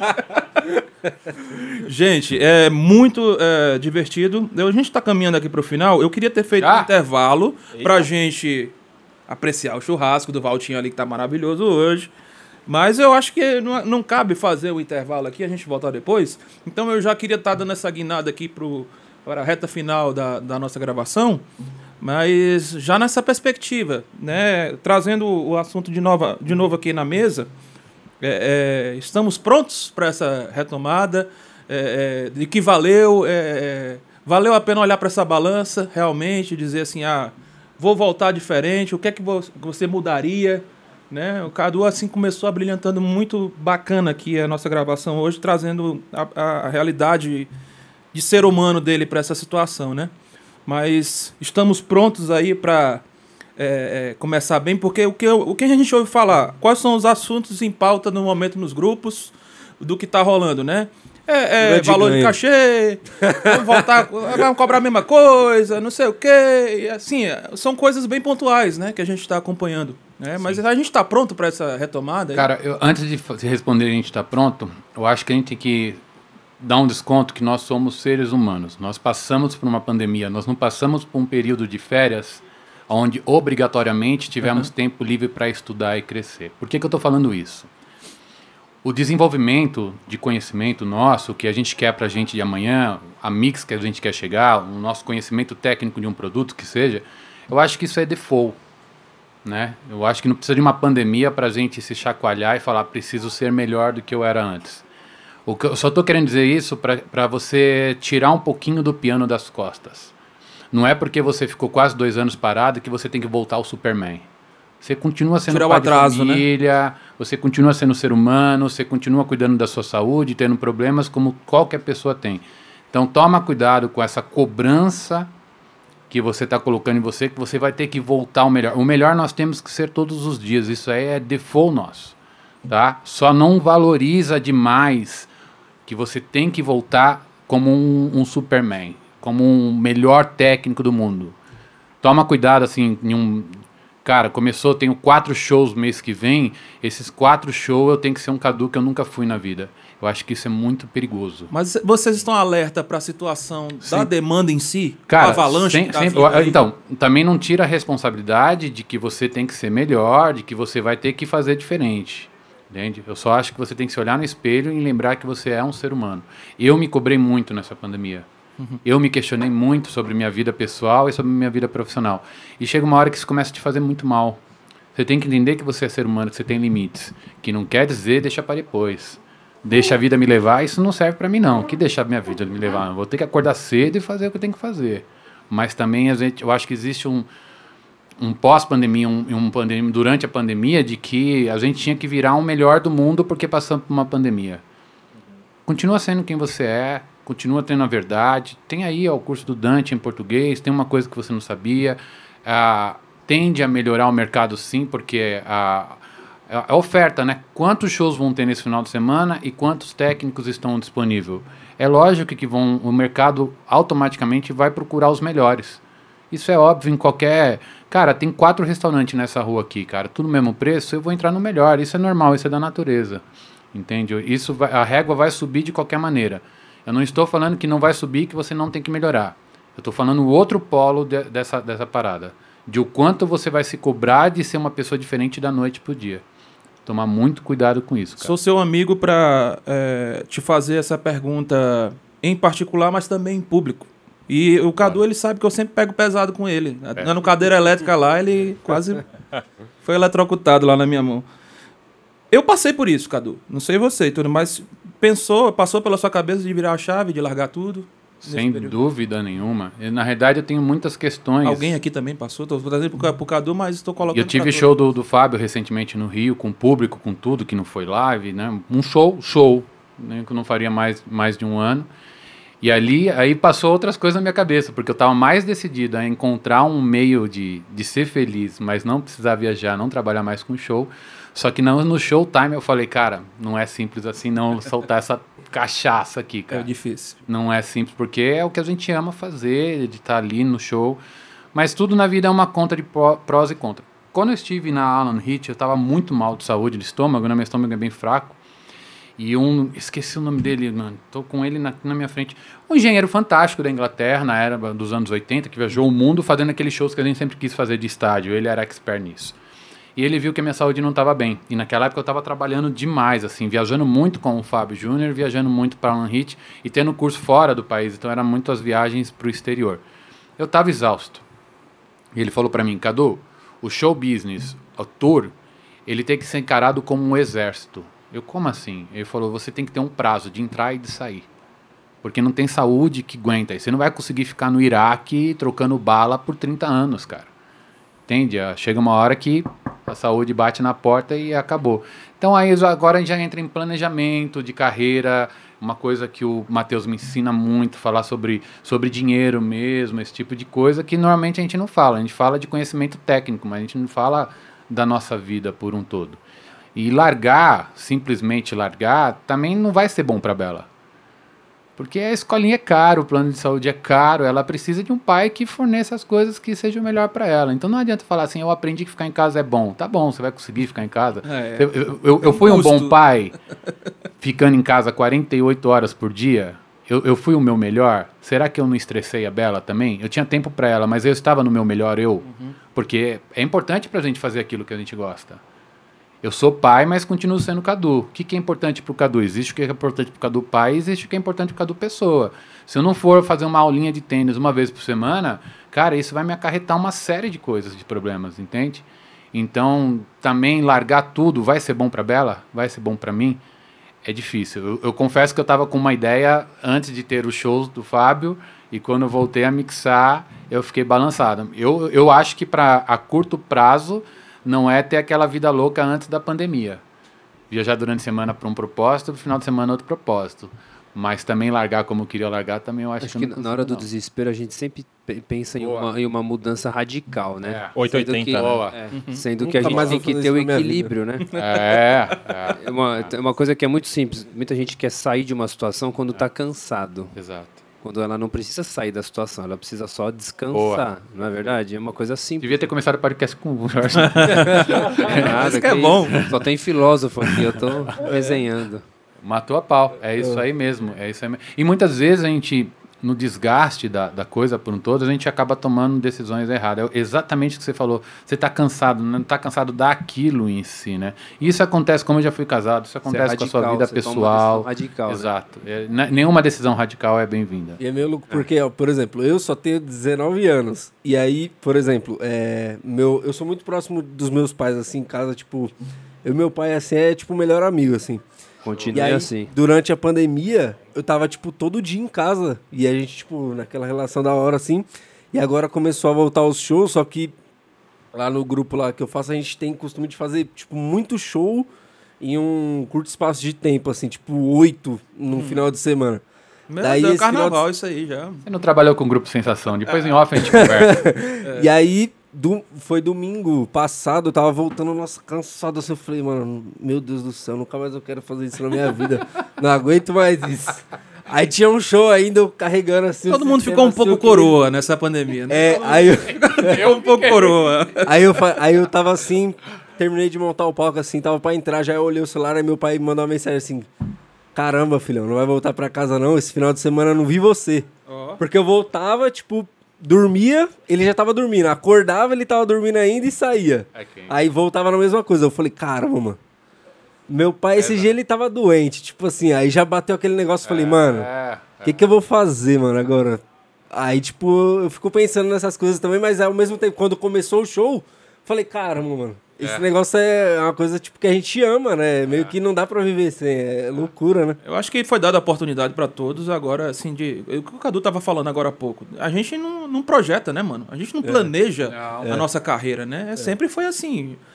É um dia de cada vez até interessante esse ponto de vista, mas a gente não, não, não, não tem essa perspectiva. Olha, eu quero me aposentar. Então, Eu tenho uma, uma visão de aposentadoria, assim, que eu gostaria de fazer quando tivesse aposentado, mas não é um plano, não é uma coisa assim que você projetou e está querendo fazendo por onde aquilo ali acontecer, né? Não é, não acho que nem na vida de ninguém, né? A gente não paga uma aposentadoria, né? Tipo. Mesmo se pagar, você acha que vai viver com isso? É. Faz as contas. É só um, é um escape ali, é uma cama, mas você não vai viver daquilo. Nem, nem a pau, com É. gasolina a seis reais. Do- tudo, é, né? Aqui no período que estamos falando aqui, atemporal, né? Nós estamos num, num período do ano aqui que gasolina dá seis pau, né, mano? Então, Dólar 5,50. É, é. Então a gente não sabe quando a galera eu- vai mas estar ouvindo. É outra coisa que eu acho que é bem difícil pra Espero que gente. esteja melhor. É muito difícil pra gente ter esse planejamento, não só pela nossa falta de cultura disso, mas no país que a gente vive, onde é, o nosso dinheiro ele vai, vai muito embora com muita facilidade. O nosso custo de vida é muito alto, é absurdo de alto. De- é, Pra gente se planejar, pra gente. Ok, o Matheus estuda isso, ele, uma introdução da explicação que ele me deu, você fala, cara, dá pra fazer, é óbvio que dá pra fazer. Mas assim, ao mesmo tempo, você não se cobrar tanto disso, porque é difícil. Nosso país Sim. não tem nada para que dê certo para nós mesmos. Por exemplo, pago uma fortuna de plano de saúde hoje que eu tô de, de- só, só de freelance, né? Ok. E o plano de saúde, hoje em dia, ele não te assegura quase nada, cara. É, você tá. O que eu tô conseguindo fazer com o plano é muito pouco, tô fazendo muita coisa por fora do plano. Então, nem você verdade. pagando uma coisa que você já pagou pro governo e você tá pagando no particular, ainda você vai ter que pagar de novo. Para fazer um. para pegar um médico decente, porque eu fiquei oito meses sofrendo de sinusite e ninguém, ninguém fez nada comigo. Chegou uma hora que eu paguei um médico. Falei, calma aí, qual é a indicação do médico aí? Dá, dá esse médico, pelo amor de Deus. Não, eu pagando plano de saúde agora, eu me senti eh, recentemente no SUS. Eu fiquei esperando 40 minutos Ah, fato. uma, uma, uma injeção pra dor. Fato, fácil. Sabe? fácil. e assim, você de- vendo o plantão da galera Exame. assim, conversando, a galera falando da novela e tal. É, é isso aí Deus, mesmo. É isso mesmo. É isso aí mesmo. Eu tô com uma série de exames, é dois meses, não vai dar o retorno do médico, o médico que eu paguei eu não consigo fazer o retorno, vou ter que pagar de novo para ele ver meus exames. Então, como que a gente faz esse plan- planejamento? A gente tem que entender que a gente mora em um país que não te a condição zero para isso. Por que, que eu tô falando isso? Pra gente se encostar e falar que é culpa do país? Não. Definitivamente não. Mas para você tomar cuidado da pressão que você coloca sobre você mesmo. Uhum. Pô, eu vi a mix do Rossi, ficou incrível, a minha mix não ficou. Calma, é só o conhecimento do Rossi? Será que a banda não era adestradinha, todo mundo jogou junto, ele conseguiu bom. estudar instrumentos bons, arranjo bom, ele conseguiu estudar o mapa de palco. A gente, a gente só ouve o nosso som e já, já joga uma pedra na, na nossa cara mesmo. Mas, cara, ou, ou o contrário. Pô, ouvi a mix do Cadu do Fábio Júnior nem ficou tudo isso. Mas o que, que aconteceu com o Cadu naquele dia? O que aconteceu com o espaço? O que aconteceu com os músicos? A gente Ah, já tem que a esse galera já vem de... tirando a faca da, da, bainha. Ou assim, já, pra né? gente mesmo ou pro nosso amigo. Então a gente tem que aprender a soltar um pouco essa responsabilidade e entender melhor. Meu pai ia no Alcoólicos Anônimos, eu ia muito com ele, eu achava incrível lá, aprendi várias coisas. Os caras falavam muito isso. Quer falar da minha vida? Andas com o meu sapato. Que aí você vai saber onde dói. Né? Então acho que a gente tem que fazer isso com a gente mesmo, de entender as nossas possibilidades, o que eu tenho hoje, qual é o melhor que eu posso fazer dentro daquilo que eu posso fazer, de fato que existe ali. E se perdoar. Cara, eu tô lá na IBAB e montamos um, um controle de áudio invejável. Eu, eu me lembro de um episódio. Não quer dizer que a mix você- vai ficar boa. Você é, não ficou satisfeito e é, com o seu trabalho. Eu me lembro, você fez até uma live lá falando, pô, gente, não saiu do jeito que eu queria e tal, aquela coisa toda. Você justamente falando isso, de não se punir, né? E eu, eu tô falando isso por, Por conta isso- que eu, que eu passei a vida me punindo e hoje eu sei o que eu tô pagando no meu corpo por isso. Aham. O resultado Eu lembro que foi frustrante você falando assim, não era aquilo que eu queria. aí Você começou a sentir na pele é, é, toda essa. é, Imagina você chega no Fábio Júnior com a banda classe A. Um homem que Aí não vo- quer ouvir grave no palco, mano. Cara, é. Começa daí. Não, reclamação vem até do motorista da van, porque é um artista tão grande que todo mundo opina, todo mundo reclama e você tem que obedecer a uma par de gente. Aham. Eu não faço a mix que eu quero. Né? Tem isso aí, mas isso aí é um assunto para outra hora. aí você chega, PA Vedosca, atendimento do Éder Moura, mesa SSL. Na terceira música, a mix tá uma bosta. O que, que você vai pensar de você mesmo? Não tem quem pôr a culpa, né? Assim, caramba, Você olha tem pro quem lado. Pôr a culpa, velho. E, e você pensa, nunca mais vou mixar. Se com isso não deu certo, com o que, que vai dar certo? Sou eu. E qual que foi o erro nessa mix? Eu nunca me deparei com tamanha qualidade, nem os próprios músicos. O gringo, ele viaja com Vedosca, ele toca todo dia com aquilo lá. Ele sabe trabalhar dentro daquele range enorme. Só que você está sendo julgado o tempo todo. Conforme a minha internet foi crescendo, meu Instagram foi crescendo, as pessoas que me seguiam foi crescendo, isso aí foi me trazendo um prejuízo por minha culpa de saúde muito grande. Você tá, você tá culpando o Cadu Lovers por causa disso? muito louco. Todo mundo sempre espera. É, porque a expectativa já é muito grande. Se, se a banda de abertura tirar de 1 a 100, tirar o som 10, tá tudo bem. É, mas aí você pôs um ingrediente que faz mal pra todo mundo, né? Mídia social, né? Vis- Faz, faz. Então, É- é legal você e não é sabia o que os outros pensavam. Use com Exato, moderação. tá bom. Exato, exato, Aí quando você exato. começa a saber, é um Exato. problema. Mas o ponto aqui é, é assim, gente, tomar muito cuidado. A gente tá se comparando o tempo todo. E hoje com a internet, que tá todo mundo fazendo live, você faz AB de canal muito rápido. Você sai do culto de uma igreja e entra em outra. E eu o que sou parâmetro? técnico, eu vou falar, cara, eu achei que o Jorge era melhor, achei que o Jorge era pior. Eu como técnico, eu não tô vendo a igreja por um todo. Não tô, eu tô vendo o Jorge porque eu sou técnico. Então a gente faz isso o tempo todo. E eu acho que isso é muito pesado para nós mesmos. Saber lidar com essas coisas com mais, cara, vai melhorar. Lógico, fazendo por onde, né? Não é só tipo, vai melhorar, eu vou continuar sentado na rede. Então toma cuidado com essa volta. É. A competição no mercado, ela existe desde quando o mercado é mercado em qualquer segmento, não é só no áudio. Né? É, a, a, a mix perfeita a gente sempre quis fazer. Agora toma cuidado quando você não atingir aquilo que você achava que era meta, nem, nem, nem sempre é a meta. Quantas vezes eu saí de um show do Fábio chorando, sem ninguém ver, porque foi uma merda, e um monte de gente falando pra mim, cara, que som de PA é esse? Coisa linda. Ou seja, às vezes a gente Já sobe tive a muito essa sensação. Parece que quando tá ruim pra gente, tá bom pro outro, né? Cara, e não é isso? Tem que ficar bom pra quem? Se o público cantou, todo mundo saiu emocionado, se aqui no culto deu certo, a palavra chegou no, no ouvido das pessoas, é isso, cara. É o resultado. É isso. Então toma cuidado com, com, com essa pressão que a gente coloca em nós mesmos. Eu vou dizer por experiência própria. Isso é caro. Show de bola, mano. É que é, a gente sempre ouve, a gente não pode se confortar com isso aqui. Aí outra hora a gente ouve, mano, se conforta um pouquinho aí, porque senão vai dar É ruim. o que o Jorge falou, é o equilíbrio É. das coisas, cara. Sim, É, eu acho que essa pode- é a lição, né? Desculpa, pode falar. É, a gente não pode ser 880, né? Entender que quem tá ouvindo o podcast aqui pode ser alguém que se cobre além da conta ou pode ser alguém acomodado. Então, se é o cara que tá acomodado, é aquilo que eu falei antes lá. Você não é proativo. Vamos lá, se mexe. Agora, poxa, você vai pegar alguém que exige muito de si mesmo, agora é o que o Cadu falou. Então, com esses dois, com esses dois discursos, a gente consegue pegar esse esse meio termo. Então vai realmente de pessoa para pessoa, né? A gente tem que relembrar e eu esqueci disso aqui, falar real, que a gente tem todo tipo de pessoa ouvindo o podcast. Alguém que está passando por um momento bom na vida, alguém que talvez esteja aí no quadro de depressão, alguém que está aí trabalhando bem pra caramba, outro que está sem trabalhar há anos. Então, cada caso é um caso, né? Então, foi muito pertinente o que o Cadu falou agora há pouco. Obrigado aí por relembrar a gente esse lado humano aí, Cadu. É, às vezes o Sempre cara tá com a dor de cabeça ali, né, no meio do show. Assim, eu acho que trazer experiências de vida pro meu profissional também sempre é muito legal, né? E, e eu gosto muito desse lado humano, né? É, da, da, da situação, do, do- do nosso lance técnico, mas tem muito la- o lado humano. O Jorge tem E- um comentário aí, Rossi. Claro. Ah, é, né, se- for uma pergunta, né, final. Claro, falou assim, claro. Não, que é não, a não, não. A gente tá lição- caminhando pro fim, mas. A lição da, a lição da pandemia pra gente, pra mim, é essa questão do equilíbrio, né? Porque eu, como vocês também, era muito workaholic, né? Uhum. E, e calhou de, eu, de a gente ter filhos bem um pouquinho antes da pandemia. E a pandemia fez a gente poder ficar bem próximo, né? Eu, eu também, por um lado, eu sou funcionário, sou CLT, então eu tive essa, essa falsa segurança, né, em partes, né, e tive essa proximidade da família. Claro que fez muita falta os trabalhos que nosso ramo, nosso ramo de uma forma geral, ele é muito freelancer, né? Então Uhum. eu também mesmo funcionário também tinha meus bicos e isso aí fez muita falta, mas por outro lado, fiquei próximo da família, né? Então acho que na moral da história da pandemia toda é, é a gente conseguir manter o equilíbrio, né? Manter o equilíbrio e prezar pela família, pela saúde. E também a gente tem que fazer o que a gente gosta, né?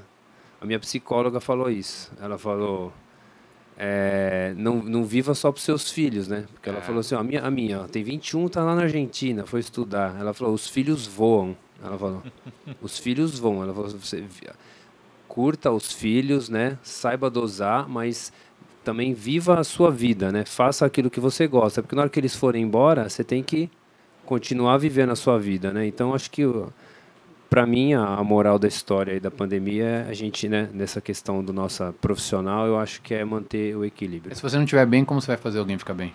É. Seu filho não vai te aguentar. Você está em casa, mas você está com baixa qualidade de vida, porque você não está com disposição para o seu filho, você não está feliz, você não está pronto para brincar com ele, você não está bem. Você está presente, mas você não está bem. E você precisa de coisas que te façam bem. O que te faz bem? A gente, eu levanto a mão pro céu de trabalhar com aquilo que eu amo. Não é dia de trabalho. Eu, até falando nessa palavra equilíbrio, semana passada eu postei e tudo, eu tava me balançando na rede, assim, por uma questão de equilíbrio e tudo me veio um negócio na cabeça. Equilíbrio não é uma situação confortável. Não. Você tá numa corda, numa corda bamba ali com aquela vara lá tentando se equilibrar. Não tem conforto naquilo. Né? Costumo Mas a dizer, é, desculpa, desculpa, Pode, pode costumo falar. dizer que a vida é igual a um touro mecânico. Quem tá em cima do touro mecânico tem apenas uma tarefa: ficar em cima do touro mecânico. Parece que é simples, É. mas ele fica, né? te joga- É. ele fica te jogando de um lado e você se joga pro outro. Aí te joga do outro, você vai para esse lado aqui. Então, a vida é mais ou menos assim. Então, se equilibrar é uma tarefa difícil. Aham. Não é algo Mas às fácil. vezes eu acho que a gente é tendencioso a levar a palavra equilíbrio a uma zona de conforto, né? Não, tô bem, tô equilibrado. Mas não é- é bem assim. né? A gente sabe que não é bem assim. É que nem o casamento. Mas antes equilibrado do que tombado, né? É. o pão muito para um lado não é legal, né? E se tombar, tudo bem também. Não se acostume com o pleno, né? É, é, caiu, tá tudo certo. A gente Faz cai. o pão e volta. Tombou, levantou e segue o jogo. Galera, a gente tá seguindo pro final. É, O Betão tava lá fora comendo nosso churrasco, mano. Tá- Pô, deixa ele lá agora. Agora é minha vez de né? sair, vai. Vai desfrutando do nosso. Mas, gente, olha. Afinal de contas, isso aqui é um churrasco. Pô, teve uns caras que nem falaram nada aqui, né? O Valtinho, não ouvi sua voz aqui. Não. É, só se apresentou, não falou mais nada. Ah, o só se Valtinho apresentou, era só mandando aroma Ele é o churrasqueiro, né? Fala um Pois é. pouco. Dá a sua opinião, sei lá. Sobre o quê? Qual a sua opinião sobre, só qual a sua opinião sobre o churrasco, O que, que você Valtinho? achou do churrasco, Valtinho? Comente sobre a carne, Valtinho. Comente sobre a, A carne. brasa tava boa A brasa tava boa, a carne é de Eu boa reforcei, qualidade. acabei de reforçá-la agora. né? Você prefere maminha ou fraldinha? Contra filé e depois uma fraldinha. Ah. Mas é aquilo que a gente tem ouvido aqui, isso nada mais é do que um se ajudando um ao outro, né? Quando a gente fala de, de, de companheirismo, é exatamente isso, a gente entender a dor um do outro. E um, essa semana eu tive um até uma se referindo a isso, né? De novo as nossas esposas, né? A gente se fala das nossas esposas, não tem como não lembrá-las, né? E foi uma, uma situação muito legal. Ela, ela virou para mim e falou assim: já tá na hora de se fazer de novo, né? Churrasco. Eu falei: tá, por quê? Falei, é, você tá precisando. então, assim, Glória a é, Deus. Daquilo, eu vou assistir essa live, eu sei que eu vou tirar muita coisa, mas isso aqui, eu só, eu só tenho uma coisa a dizer: quem não veio. Eu não vou Sempre. dizer, não, é sempre assim, né? Sempre ah, perde. como eu poderia estar. Inclusive, até ó, na hora que o Matheus chegou aqui, ele até comentou. Ele falou, pô, eu não queria me convidar pra vir, mas eu me senti meio assim, pô, será que eu devo ir? Eu falei, "Mas? Eu ia mandar te buscar. Desconheço. É, não, é, ele falou isso pra mim. Ele falou isso pra mim. Bom, ia ficar meio assim. Eu falei, mano, aqui é todo mundo se conhecendo, todo mundo. Tem gente aqui que eu não via há tempo, né? E assim, parte lá do grupo lá do que o Betão é, lidera lá, os caras Sim, do som sim. e tudo. E, e às vezes a gente fala lá, mano, o grupo é aberto.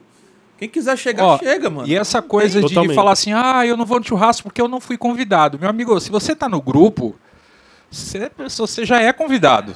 Entendeu? Não precisa, não precisa falar que você Só precisa estar colocar lá. o endereço do churrasco no grupo, tá? Aí é na descrição. Aí é o-. Tem uns caras que a gente tem que ficar lembrando, assim, né? Entendeu? Chegando no dia, É. rapaz, tinha alguma coisa hoje. Lembrando, que é- não. Eu só não tinha o endereço do lugar. é Não, mas você falou assim, tinha alguma coisa hoje, eu não lembro o que, que é. Pera, ah, o churrasco.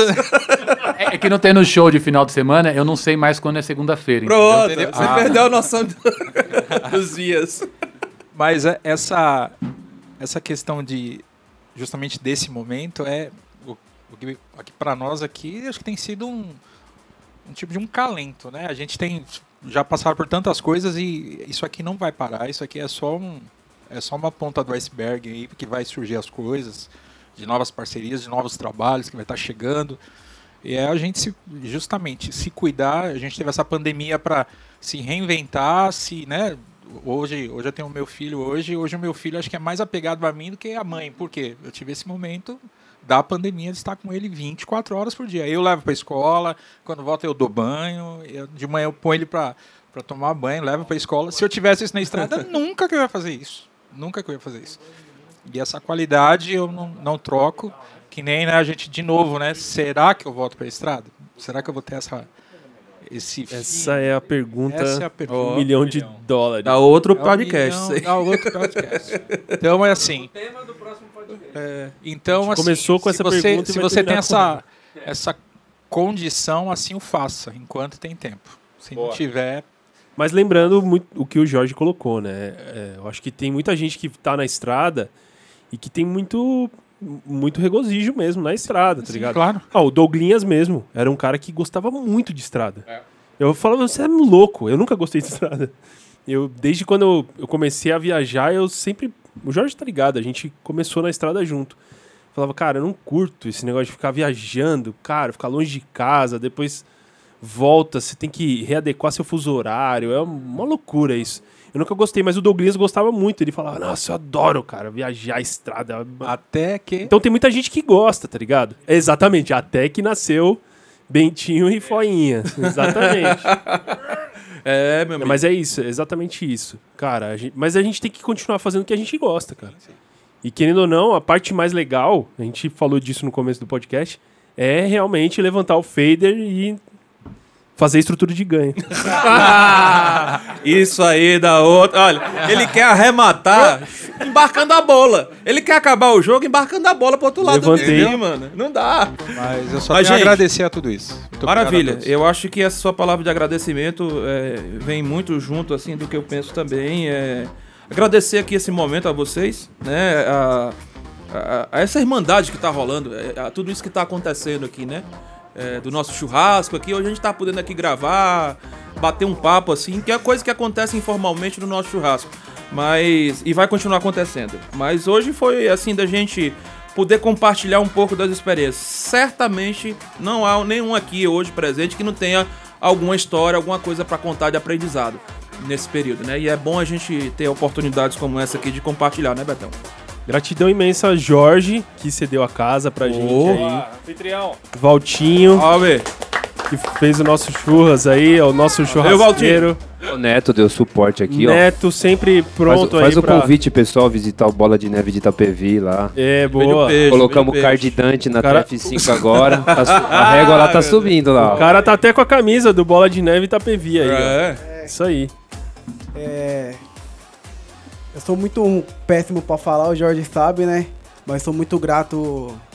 é, Deus vem me cuidando bastante de mim, né? Porque eu caí no Ministério do Áudio, logo quando iniciei, iniciei na, no Bola de Neve, e eu não sabia nada.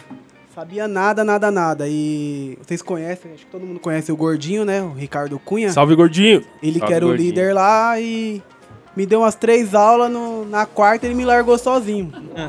E eu não sabia ligar o... Só muda de endereço, né, gente? Essas coisas. E E aí, Esse aqui Ah. sobe o som, esse aqui muda. Ele ainda te Vai. demorou um pouco você. e aí eu não sabia, ele. Você teve três dias de treinamento? Pô, mano, você é privilegiado, velho. E aí num culto ele vai ligando aí que eu vou chegar atrasado. Eu fui ligando e nada do som sair, nada do som sair, só saía nos retornos. Aí ele, meu, você já ligou tudo? Eu já liguei tudo, mano. Não tá saindo som, só sai lá pro, pro pastor só. Ah, então deixa rolar. Falei, mas não dá pra ouvir nada aqui, mano. Aí ele chegou, olhou pra mim e falou, você não desmutou o PA, né? Principal. E, e aí foi o, Ele o falou início, pra né? ligar, né? É. Ligar, você ligou, não ligou? Liguei, não foi pra desmutar. É outro departamento. É outro comando. Aí, O Aí eu cover. Vou, vou ser bem breve aqui. E aí. Aí o pastor, chegou um novo pastor, ia mudar de igreja. E eu falei, e agora? E o gordinho já tinha saído fora de lá, né? Eu acho que ele tava lá pra Jundiaí na época. Jundiaí, Jundiaí. E aí eu fiquei perdido, eu falei, e agora, meu Deus? E aí eu tava assumindo lá ó, a liderança, eu falei, "Ih, agora azedou, porque eu não entendo nada, né? Não conheci o Jorge na época. Aí Deus, mais uma vez, provou que tava comigo, surgiu um, um treinamento, né? Acampa treinamento. E aí eu fui, eu pensei que era do Bola de Neve, cheguei lá, tinha ninguém, só tinha eu do Bola de Neve, várias igrejas. E aí, só que aí lá eu conheci o Daniel Costa, o Almauri tava lá, tinha um pessoal da ataque. Aí você pensou, morri, cheguei no céu. Não, até então eu não conhecia o que era a referência, né? De, de áudio. Filhos de Jorge. Tem que E aí o ali na- convite aqui pra esses caras virem aqui, ó. O negão só não vem porque ele ó, é preguiçoso. Negão Cadê o negão aí, velho? O negão tem que colar aqui, continua. Aí eu. O aprendizado lá era montar o som. E aí mudamos de igreja. Eu falei, agora eu vou saber montar o som na outra igreja, né? Montamos o som. E minha área era rastreador. E aí teve um tempo mais pra frente, ainda não conheci o Jorge. Não sei por onde eu ouvi falar dele, assim, diretamente. E surgiu um curso aqui na, no Bola na sede. Que aí foi o Humberto que deu. Acho que eu fui um péssimo aluno, que mais faltava do que eu vinha. Foi na, foi na época da pandemia? Porque... Foi antes, foi 2017, 18. 18. E, e aí foi indo, foi indo. Aí meu pastor, que é músico, né? Cobrava bastante do áudio, me apresentou eu pro Jorge. Falou, ah, tem uma vaga lá. E aí tô eu aqui. Aí de ministério virou profissão. E aí foi onde eu comecei a, a conhecer a galera, conheci o, o Marcelinho ali. Caladinho ele. É. É, e a régua vai subindo. E aí as cobranças foi maior, né? O pastor, ó, agora você tá no meio dos caras lá, você tem que fazer uma mixagem melhor. Aí eu falei, pastor, mas nós precisa disso daqui. Aí na ideia, que era o Dante, aí na ideia dele, não, mas desse jeito dá pra fazer. Só que aí quando ele conheceu o, o Dante através do Jorge, aí. É, o Jorge tá preocupado ali. O Dante, o Dante é uma entidade, resolver né? ali. É. Quando ele conheceu o Dante. O inferno de Dante. Aí ele. ele viu a diferença. E. E aí, acompanhando o Jorge na, nas produção deles aqui no Bola, eu fui inventar de fazer uma. ajudar uma banda lá, uma live. Só que eu era, bem dizer, o produtor, né? não, conhecia. Não tinha. Como é que fala? As ferramentas lá na igreja. Aí chamei o Marcelinho, chamei o Luciano, que também não tá aqui, pra dar uma força. E aí onde eu vi onde que vocês sofrem, né, com. com. com ao vivo de vocês lá fora no, no show, né? Ele inventou de encabeçar um evento, fazer um checklist, cronograma, de Sabe de tudo. nada, inocente. E aí eu sentia isso que Se lascou, como- Cici. Com muito ano, anos, né, que vocês têm já de, de experiência, no, acho que na primeira teve uma hora que eu tava. Eu fiquei uns três dias sem dormir, mano. Trabalhando aqui, eu tinha que ajudar aqui, porque o Jorge tava fora, né? Você tava. Tava no Rio, acho que eu tava. Tava no Rio. Aí eu tinha que. ia ter um evento aqui também. Aí eu ajudando aqui, fazendo as coisas lá. Aí chegou no último dia do dia do evento, eu ali. Já tinha virado a noite, eu ali soldando uns cabos. Aí eu falei pra Deus, Deus, mano, minha vontade é de desistir sumir, mano. Só que, só que é meu nome que isso, tá aqui, né? Eu que inventei o negócio. Então, é, finalizando, sou muito grato a todos. É uma honra estar aqui com vocês, né? Por cada um de vocês. Eu até mandei um, um áudio lá pra galera do áudio lá do, do Bola de Itapevi falando, ó, tô no meio dos dinossauros do áudio. Olha, meu Deus, sabe o que eu vou falar lá em casa agora? É os top, mano. É um Rex. E agradecer também grandemente a vida do Jorge, né? Que me, que me acolheu aqui. Filhos sou de bem... Filhos de Jorge. Eu sou bem cabeça dura, mas ele tá sempre me ensinando aí. Amém? A- Valeu, a- é, a galera já tá vazando ali, mas eu também tô já encerrando aqui já o podcast, aproveitando. É, e pra você ver aí o exemplo do Neto e tudo, que você tem acesso a essa galera toda que tá aqui, gente. Né? Isso aí, se alguém falar, ah, os caras lá, aquela, aquela turma lá, tudo, mano, tá aqui o Neto é prova que pode, é, assim, chegar a qualquer um dos que estão aqui. Acho que a galera. É, é, você pode ligar meia-noite pra casa do Cadu, por exemplo, ele vai atender, mano. Sem Tá, problema. né? Sossegado, né? Então é isso. A Bela. Alô, papai tá dormindo. papai tá. é, é, como é que fala? É, que o Matheus falou, né? Não se surpreenda se ela responder Ó. a questão. Resolveu o problema, hein? Se for suporte. Já tô com Gente, medo disso já. Muito obrigado a todos que participaram. Mais uma vez, obrigado, Jorge, aqui por você o espaço. Esse lindo mocó que a gente tá aqui. Eu chamo de mocó. Você, você não sabe o que é mocó, vai no Google aí, tá?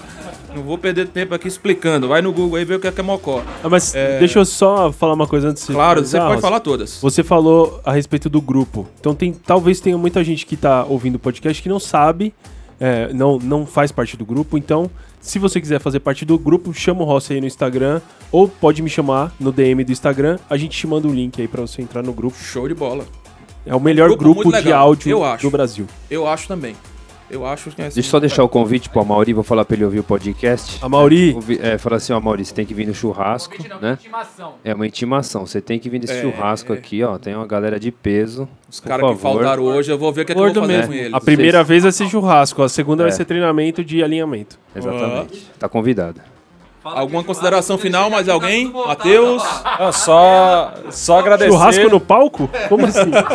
Slide lá e aula. Só agradecer a oportunidade aí, foi muito legal de trocar essa ideia, uma ideia que virou pública, né? Então, com certeza, um bate-papo muito legal com todo mundo aí. Obrigado, Rossi, por trazer aí, né, to- todos os equipamentos, Você, fazer o convite de todo mundo aí. E também, Jorge, receber a gente. Então, obrigado aí por abrir a casa também. Pessoal que Agradecer a Yamaha, né? Que fez aí o Ô, oferecimento tamo aí, Yamaha. Danduga aqui me ajudando aqui, ó. O programa já tá editado já, mano. Agradecer o Danduga, assistiu o Danduga. Essa série da QL é especial que já vem com o nome do Rock. É, já tá aqui, ali, ó. gente, ó. Tem uma série limitada. É. E é isso, gente. Se cuidem. Um grande abraço. Valeu, galera!